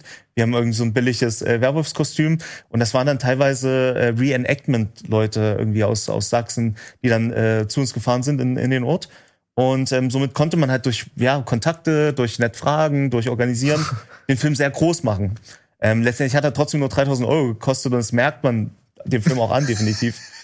äh, genau, und dann Paranormal Demons war so ein Start-Next-Projekt, Found Footage, auf 8000 Euro gesammelt, dann in Berlin in so einem alten, in so Heilstätten, so, so ein Geister-Slasher-Film gedreht. Und der kam auch in den USA dann raus. Äh, Dead Survivor ist der erste, der Zombie-Film ist auch in Japan rausgekommen. Also sie sind schon äh, international, sind die öfters irgendwie mal erschienen und rausgekommen und so weiter. Thailand, was weiß ich, überall kamen die. Ähm, aber ver- hast du dann letztendlich doch damit verdient? ja, nee, andere halt. Und das ist das Problem. Also ähm, andere haben damit Geld verdient, nicht wir. Also du kriegst quasi so eine feste Regisseur-Gage, oder was? Also die, ersten Filme waren wirklich, ähm, da, da kam nicht, nicht viel beim Team an. Also es ist halt divers. Ich will jetzt und immer großartig Nein, nein, keine- hauen. keine genau, genau. Zahlen, aber, aber- es ist nicht so, dass, dass wir dann am Ende irgendwie ähm, Kohle hatten für den nächsten Film. Man musste wirklich immer wieder von neu starten. Okay. Nachdem ich aber drei so eine Filme gemacht habe ähm, und den Paranormal Demons halt mit, mit äh, Crowdfunding, äh, kam dann tatsächlich mal so ein Studio auf mich zu, oder ich konnte auf das Studio zugehen. Ähm, und die haben dann so eine kleinere fünfstellige Summe äh, geboten. Und dadurch, dass ich halt gewohnt bin, mit gar kein Geld zu arbeiten, äh, hab ich das gesagt, Paradies. Cool, machen, machen wir mal so einen, so einen Rapunzels äh, Fluchfilm. Und ähm, deswegen glaube ich, kommt, man auch, kommt auch immer die Steigerung von Film zu Film, was, weil man halt so sieht, ähm, okay, die, die geben sich Mühe, äh, das Team äh, arbeitet cool zusammen und die Bilder werden äh, krasser, die, die Schauspieler werden ein bisschen bekannter und die Filme werden immer ein bisschen besser so. Ey, und das finde ich das, das wirklich erstaunlich. Ich meine, ich habe Dead Survivors nicht komplett gesehen, aber mal reingeguckt und äh, Iron Werewolf habe ich auch mal reingeguckt. Dann habe ich jetzt aber halt Rapunzels Fluch 1 gesehen, ich habe Der Wolf gesehen und Ja. ich habe Rapunzels Fluch 2 gesehen. Und ich finde echt, also Rapunzels Fluch 2 ist bislang dein inszenatorisch bester Film. Oh, danke. Ja, also äh, wo du beim ersten Rapunzelfluch, wir hatten drüber gesprochen, Ja. ne, wo du diese, diese geile Flurverfolgungsjagd hattest, wo ich gesagt habe, warum schneidest du denn nicht früher weg? Ja. Ja, du siehst ja jetzt ja noch diese Bewegung, die halt überhaupt nicht mehr irgendwie da reinpasst, so, oder so ein paar andere Kleinigkeiten so, ne? Und davon habe ich jetzt bei Rapunzels Fluch jetzt nicht mehr in, in, der, in der Auffälligkeit irgendwelche Dinge wahrgenommen. Ja, es gibt ein paar schöne Shots. Ich weiß, habt ihr ihn jetzt gesehen? Natürlich. Ja. Ich habe genau die drei gesehen von dir, Ja. die du auch äh, gesehen hast. Also Rapunzels Fluch 1, 2 und natürlich habe ich der Wolf gesehen. Ja, ja, klar. Ist doch, ist doch logisch. Habe ich direkt, direkt Alter, die Connection. Ich komme jetzt erst auf die Connection. So Ja, Ja. Und, und allein am Anfang von Rapunzels Fluch 2, wenn dieser YouTuber da durch den Wald rennt, so, das waren coole Shots. Ja. Ja. Und das ist dann, man, man muss halt wirklich sagen, auch so ein bisschen Friedkin-Style. Der, der sagt ja auch, dass er nur ein Take nimmt. So, ne? Der hatte gerade, weiß nicht, ob er keine Zeit hat oder sowas, aber wir haben ja wirklich kein Geld und keine Zeit. Wir müssen einen Take machen und wir müssen halt an eine Location kommen und dann uns überlegen, ey, wie könnte man das denn jetzt machen und so weiter. Und ähm, da kommt bestimmt auch so ein bisschen äh, so, so aus dem Bauch raus, kommen da viele Sachen jetzt. Äh, und das sichert einen auch so ein bisschen ab. Man hat das ja schon mal, die Scheiße hat man ja schon fünfmal gemacht, so, ne? Äh, äh, zwei Wochen so ein Dreh durchgeballert. Ähm, und irgendwann hast du so ein Gefühl fürs Sehen, so. Ähm, man muss dazu aber sagen, das Team wird auch immer professioneller, immer größer. Die brauchen auch immer länger, was auch wieder so ein Problem ist, weil die natürlich Sachen auch von Lichter und Technik ranbringen, ähm, was dann so ein bisschen wieder mit meiner Arbeitsweise äh, kollidiert. Weil ich eher so bin, oh komm, wir machen das so, wir machen das so. Und die, nee, da müssen wir jetzt ein Licht da komplett nochmal dahin bauen und was weiß ich. Ähm, man muss halt auch sagen, Rapunzelfluch 2, wir hatten vielleicht 15 Leute im Team, so, die äh, allein für, für Technik. Was äh, hat der jetzt gekostet, Rapunzel 2? das ist immer für, also 25.000 hatten wir für die letzten drei Filme jeweils. Ja, gut, das wäre ja mein Tagessatz. Das Ja, ist schwierig. Kann man einmal Catering bezahlen für Kino Plus. Also ich würde vielleicht runtergehen. mehr, Rapunzel Alter. 3 würde ich auf im Tagessatz runtergehen, aber Du, ne, Schröck, ich habe euch im ersten eingeladen. Das kannst du jetzt nicht bringen. Wir waren eingeladen. ja, aber da war noch ein No-Name. Also jetzt ist Jetzt jetzt, ja- bei nach Rapunzel der Sendung. 3, jetzt bei Rapunzel 3 würde ich, äh, wenn ich das wenn mir das Skript gefällt, Also ihr beide hattet keine äh, Zeit, familiäre Verpflichtungen, aber dafür haben wir dann äh, äh, Trashpack und Davis Schulz bekommen. Ähm, hat ja, auch ist ja ganz gut nicht äh, geklappt. gut, aber ist ja nicht das Gleiche. Ich muss sagen, ich fand damals, wie hieß die Frau Schwan? Ja, die ist ja in Hollywood, äh, hier in, ja, in Hollywood ist jetzt in, oder New York. Ja, Schreib mir eine Sexszene rein, ich komme. Ja, die Wollen wir hatte, das sehen? Wollt ihr das sehen, Leute? die hatte, glaube ich, Sex. Der enttäuschte Blick. Alter, also, da sollst du wirklich an deine Karriere denken. Ne? Also, willst du, dass Leute deine Filme gucken oder soll es das hier gewesen sein? Denkst du? Horrorfilm? nee, äh, äh, genau, so, Sophie Swan, die ist ja nach Rapunzelsuch äh, 1. Ähm, die hat auch sau cool abgeliefert, ist auch eine Theaterschauspielerin. Ähm, ich bin äh, aus Sachsen, sie ist auch aus Leipzig. Und ähm, direkt nach dem Film ist sie irgendwie äh, ja nach nach New York gegangen an die Filmschule und ist jetzt mit mit Hollywood-Stars befreundet. Und ich denke mir so, Ich bin auch mit ey, Hollywood-Stars befreundet. Sophie, komm mal, komm mal bitte zurück zu einem meiner Filme, bitte. Das wäre doch cool. Lee Strasberg, kennst du? Ich glaube, da ist die sogar auf dem. Ja, die Lee Strasberg-Schule. Ja. Da bin ich, äh, als ich in New York war, vorbeigelaufen.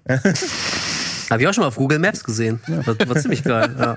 Und wie ist es? Ähm, du, du inszenierst, aber du schreibst nicht, ne? Jemand Ähm, schreibt die Drehbücher. Also ein paar habe ich so rumgeschrieben. Ich habe jetzt bei den, also ich habe schon so eine Grundstory, ne? Also ich, man ist ja Produzent, man ist Regisseur, man muss ja überlegen, was haben wir an Geld, was haben wir an Möglichkeiten und was können wir machen. Und dann gebe ich halt so, einen- so einen Rahmen irgendwie.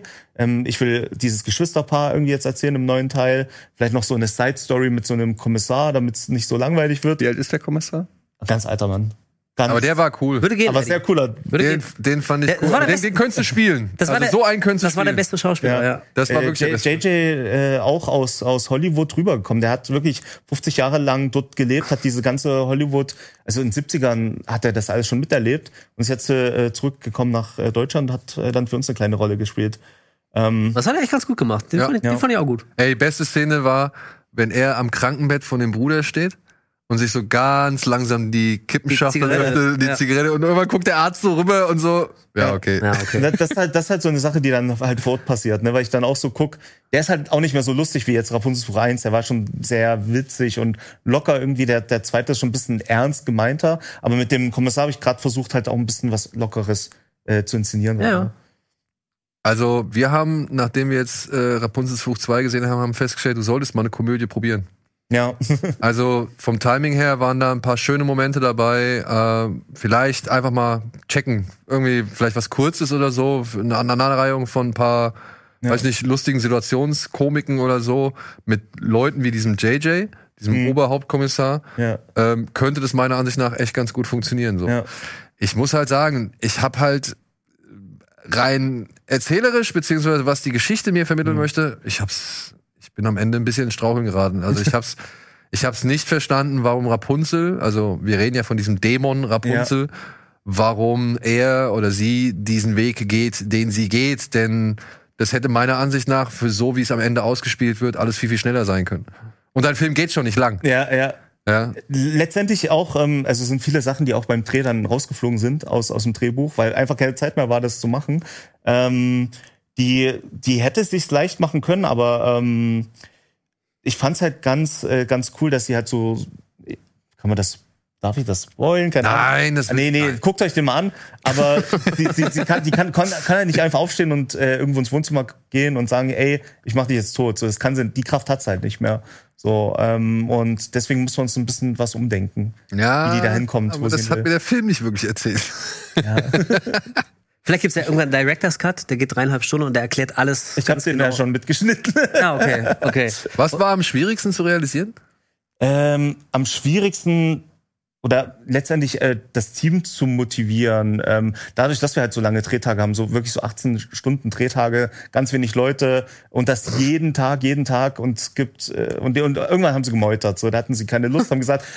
Bevor du jetzt mit uns diese Feuerwehrszene im Intro äh, äh, drehst, kommst du erstmal hierher und redest mit uns, okay? Dann haben, haben wir uns alle wieder gut verstanden nach, äh, nach einem guten äh, Gespräch, sag ich mal. Und da fand ich halt geil, dass die dann alle zusammengehalten haben, niemand ist gegangen, egal wie angepisst die waren oder wie auch immer, ähm, oder wie hart das war. Und wir dann halt diese Feuerwehrszene umgesetzt haben, äh, die auch im Trailer zu sehen ist. Ähm, und wie cool das war, weil das letztendlich auch äh, fünf One-Shots waren. Also wir haben fünfmal diese, diesen Weg da äh, gemacht und es sind ja auch ganz viele verschiedene Sachen, die im Film immer mal wieder auftauchen, äh, äh, diese Unfallszene mit der Feuerwehr.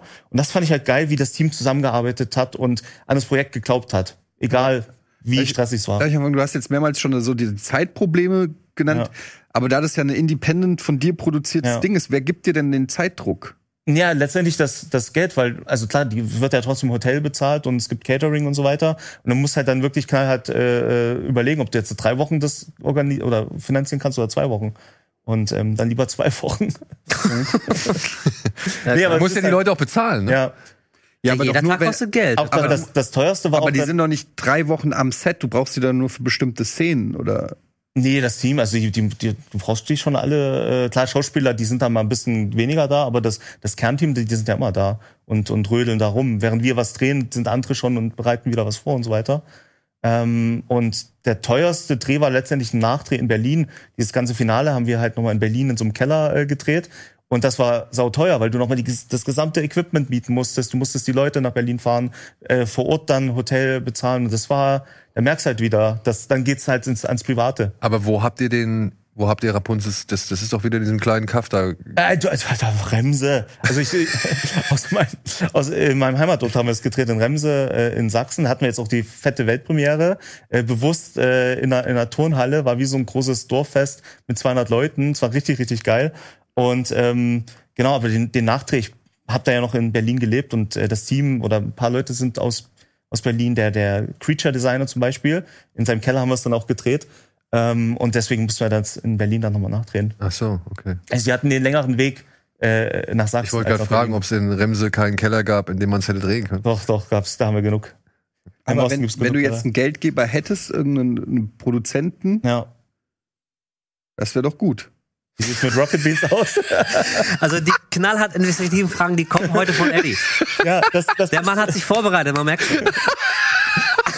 das ist ja die, die große Herausforderung, die man hat, jetzt so jemanden zu finden, der an die, an die Filme glaubt, an die Ideen glaubt bist Helge Schneider. und auch mal so ein bisschen, auch mal ein bisschen Geld in die Hand nimmt, um sowas äh, umzusetzen. Und ich habe ja vorhin so ein bisschen gerantet über, über die Filmförderung, weil die mag solche Filme nicht. Bin auch schon zu denen gegangen, habe gesagt, guck mal, ich habe hier irgendwie einen coolen Film ähm, und das haben wir schon irgendwie eingespielt oder so waren die Zuschauerzahlen. Das interessiert die nicht, ne? Die machen lieber dann so so Till Schweiger Comedy oder irgendwas.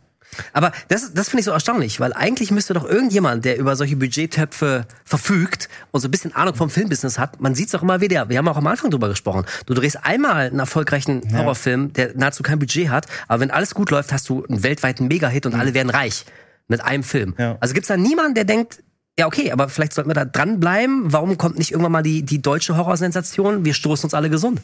Ja, ich habe ich hab keine Ahnung, wo, woran es liegt. Ähm, ich glaube, ich bin auf einem guten Weg dahin. Also das Ziel ist natürlich, einen Film zu machen, der äh, mal noch eine Null hinten dran hängt an das Budget und man wirklich mal so eine unique Story, wo das Drehbuch auch schon, ähm, wo man das ab, ab dem Drehbuch schon freier irgendwie agieren kann, größer denken kann, weil das natürlich auch immer sehr klein gedacht ist, die Storylines. Ähm, und das wäre ein großer Wunsch auf jeden Fall. Also wenn da draußen jemand ist und äh, äh, uns unterstützen will, unser kleines Team, kommt bitte auf mich zu. Benjamin Munz, komm mal her. Ich habe ein paar Filme. Die Benjamin Munz ist unter anderem der Produzent von dem Blood Red Sky oder der, ja doch, von dem Blood Red Sky, der Vampirfilm in den Flugze im Flugzeug auf Netflix. X-Faktor haben sie jetzt äh, Ja, auf, stimmt. äh, auf Aber jetzt nur mal eine Frage. Du hattest gesagt, da ist jemand oder kam jemand und hat halt zum Beispiel Filme nach Japan und so weiter verkauft. Mhm. Haben die jetzt kein Interesse mehr daran, die Filme auch nochmal, also das, die neuen Diese- Sachen zu nehmen, um sie halt in andere Länder zu verkaufen? Genau, also das, äh, die, die älteren Filme, die sind ein bisschen rumgegangen und ähm, also bei Dead Survivors gab es noch mal ein bisschen Geld auf jeden Fall. Ähm, aber ich rede dann von 2000 Euro oder sowas. Ähm, die neueren Filme, gerade die letzten drei, der hat der, der Verleih kein Interesse, die international zu bringen. Ähm, der, der, ist, der weiß halt, okay, das Budget ist es, das kriegt er wieder rein, äh, in die Märkte wird's verkauft. Ähm, aber da ist jetzt zum Beispiel mein großer Plan, ähm, äh, nach Cannes zu fahren nächstes Jahr. Ich nehme meine Filme mit, äh, gehe nach Cannes, mach, mach da ein paar Connections irgendwie mit Ist auf Produzenten. den Markt, auf den Markt. Genau, auf den, auf den Market. Was dir in Cannes fehlt, ist natürlich ein, ähm, ein Star ja. von internationalen Ansehen. Ich hast da habe nur gedacht? Angst, dass ihr wieder lacht, weil ich würde mich da äh, Wenn sehen. du was sagst, gibt's garantiert nichts zu lachen. Keine Angst. Ähm, nee, aber halt wirklich auch Ein so ein Headliner. bisschen, so ein bisschen, äh, ja, den, den Markt von unten aufzumischen dann. Ey, pass auf, und wenn du gerade schon gesagt hast, wenn irgendjemand Kohle hat, kommt mal auf mich zu und so. Probier doch mal zu pitchen, was wäre dein, dein Traumprojekt, dein Traumfilm? Jetzt noch, Gott, jetzt. äh, Jetzt hast du es. Oh uns- Gott! Naja, klar, jetzt, naja, klar. Stell mal vor, Nee, aber ich mal bin- vor, ich bin jetzt derjenige mit dem dicken Geldsack. Jetzt will, ich, jetzt will ich aber auch was Ich hören. habe ja, jetzt keine, klar. ich hab keine Story im Kopf, aber mein großer Nein, keine genaue Story. Nee, aber was aber willst du mein, mein, machen? mein großer Wunsch wäre, und das bedeutet halt, man braucht viel Geld, ist letztendlich ein Sci-Fi-Horrorfilm, weil ich da selber großer Fan bin äh, von Filmen wie Alien oder auch The Thing ist ja irgendwie auch Sci-Fi. Sowas würde ich halt saugern machen, äh, mit Practical Effects, nichts mit CGI-Kram oder sowas. Und ähm, ja, irgendwas in die Richtung. Also ein bisschen Body Horror auch. Ja, doch, Äh, auf jeden Fall, auf jeden Fall. Also auf jeden Fall Bisschen Effe Effekt, Effekte Feature. intensiv, aber schön handgemacht. Genau, Creature Feature handgemacht äh, mit Puppen, die da irgendwie beißen. und Also ähnlich wie hier die, diese, dieses Kollektiv, das The Void und sowas gemacht hat. Ja, auch cool. Ja, ja. Ja, ja ich meine, das ist ja eigentlich noch, also sowas wie The Void wäre ja noch stemmbar. Man muss ja nicht direkt von Aliens reden, ne? Mm, Ja, okay, aber da hast du auch schon, also das ist auch sehr effektlastig am Ja, Ende. ja, ja, ne? ja. Was hat Also Evil Dead 1 gekostet? 60.000 oder so? Die haben ja immer den Vorteil, die drehen, äh, die drehen halt in Englisch, ne? Und äh, sind in Amerika. Wir drehen es halt in Deutsch. So, und, Yo, das, what's up?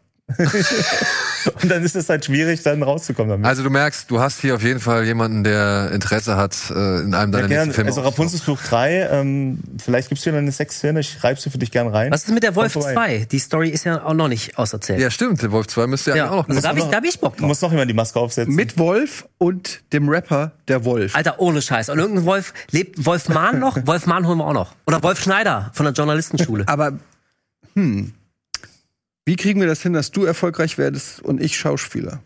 Also ihr seid, also man muss mich ja auch mal bedanken, ihr seid ja ein großer Teil davon, so kleine Independent-Projekte ähm, zu promoten. Also gerade Schröck, der ist ja schon seit 2015 ist er irgendwie dabei und zeigt hier irgendwie Dead Survivors in die Kamera und so weiter. Deswegen vielen, vielen Dank auch im Namen aller äh, Indie-Filmer, dass du, dass du schön unterstützt. So. Ähm, ja, vielleicht kommt da mal was bei rum irgendwann. Ich habe auch ein paar, ich kann ja auch mal ein paar Ideen pitchen. Also ich glaube, diese, diese Sendung ist auf jeden Fall ein Stepping Stone. Ja, ihr wart Zeuge, ja. Ja, genau. Ja, ihr wart fing Zeuge, hier fing alles an. Ja, genau. Hier fing alles an. Irgendwo 2. muss man ja anfangen. Aber Ja, genau. wir müssen jetzt leider auch zum Ende kommen. Gerade als es so nett war. Aber trotzdem, ich wünsche dir viel Erfolg. Danke. Also schaut mal rein ab dem, was hast du gesagt, 10. oder? 13.10. 13.10.. Und äh, wenn ihr ganz schnell seid, könnt ihr, schreibt mich mal bei Instagram an, dann kriegt er die Blu-ray schon die Woche geschickt. Ja, ne, du, also ich weiß nicht, äh, hast du eine Möglichkeit, irgendwie ein paar zu verlosen oder so? Äh, Unter welcher kann man dich am besten dann. äh, Wie Hier, kann, geht hier Instagram Ghost Pictures, ich heiße überall Ghost Pictures, ähm, dann haut mich mal an und dann kriegt er den Film. Äh, Geil. Und du wunderst dich, warum du Deswegen keine auch Kohle verdienst. ja, ey. das ist ja das komm hier. Nee, ja, Moment, du wolltest ja schon eine Menge hierher mitbringen und sie dann 30.000 verlosen. Blu-rays verschicken bis Ja, bald. ja, klar, mach mal. Easy. Nein, die ersten zehn werden verschickt und dann der Rest wird Ey, bezahlt. äh, ein paar berühmte Leute haben da sogar schon die Filme, äh, M. Night Shy- Shyamalan habe ich ihm hab ich schon mal einen Film gegeben äh, und das war's. Das ist der Twist. Geil. Aber Besser als Shyamalan. weißt du, was er geschafft hat? Er hat bei der Pressekonferenz Indie. von Indie 5 hat er es geschafft, noch mal kurz an Harrison Ford ranzukommen und hat ihm den Gral in die Hand gedrückt und Harrison Ford hat auf seinem Gral unterschrieben. Du hast den Also Heiligen wirklich, Gral? Jetzt ja. Ich auch nicht gedacht, dass er in Sachsen steht. aber er hatte wirklich so diesen den, den Becher aus dem Film und da hat Ja. Harrison da sein Auto draufgesetzt. Da war ich ein bisschen neidisch, als Ja. ich das äh, kurz danach gesehen habe. War, war eine geile, geile Zeit in Berlin, macht sau viel Spaß. Bin jetzt umgezogen wieder nach Sachsen, aber ein gute zehn Jahre auf jeden Fall. Hat echt Spaß gemacht. Ja, war auch eine gute Show, Freunde. Vielen, vielen Dank. War sie? Ja, war sie. Gut. Ja, du musst doch jetzt auch Ich muss. Ja. los. Dinge. Dinge. Dinge. Ich habe übrigens, ey, ohne Scheiß, euch beide möchte ich übrigens bald in meinem Podcast haben. Ich habe euch auch beide Oh, angeschrieben. Ihr seid beide, wow. so, ihr seid beide so, so Spezialisten, Wow. was Hast zurückmelden. du auch noch einen Podcast?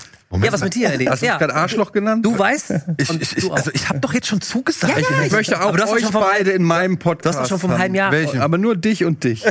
Alle anderen anwesend. Nee, aber das, das war tatsächlich einer der Gründe, warum Ja. ich hier bin. Nicht nur, weil ich Exorzist Beginning, nein, Believer, den Exorzisten gesehen habe, sondern weil ich wusste, dass du auch da bist. Und ähm, ja, voll cool. Ja, ich habe dich sogar angeschrieben und gesagt, Wolf, ich bin da, kommst du? Ja, und da bin ich schon. Ja. Gut, dann vielen Dank.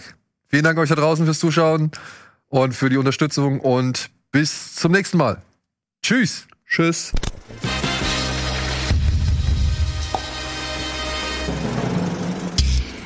Diese Sendung kannst du als Video schauen und als Podcast hören. Mehr Infos unter rbtv.to/kinoplus.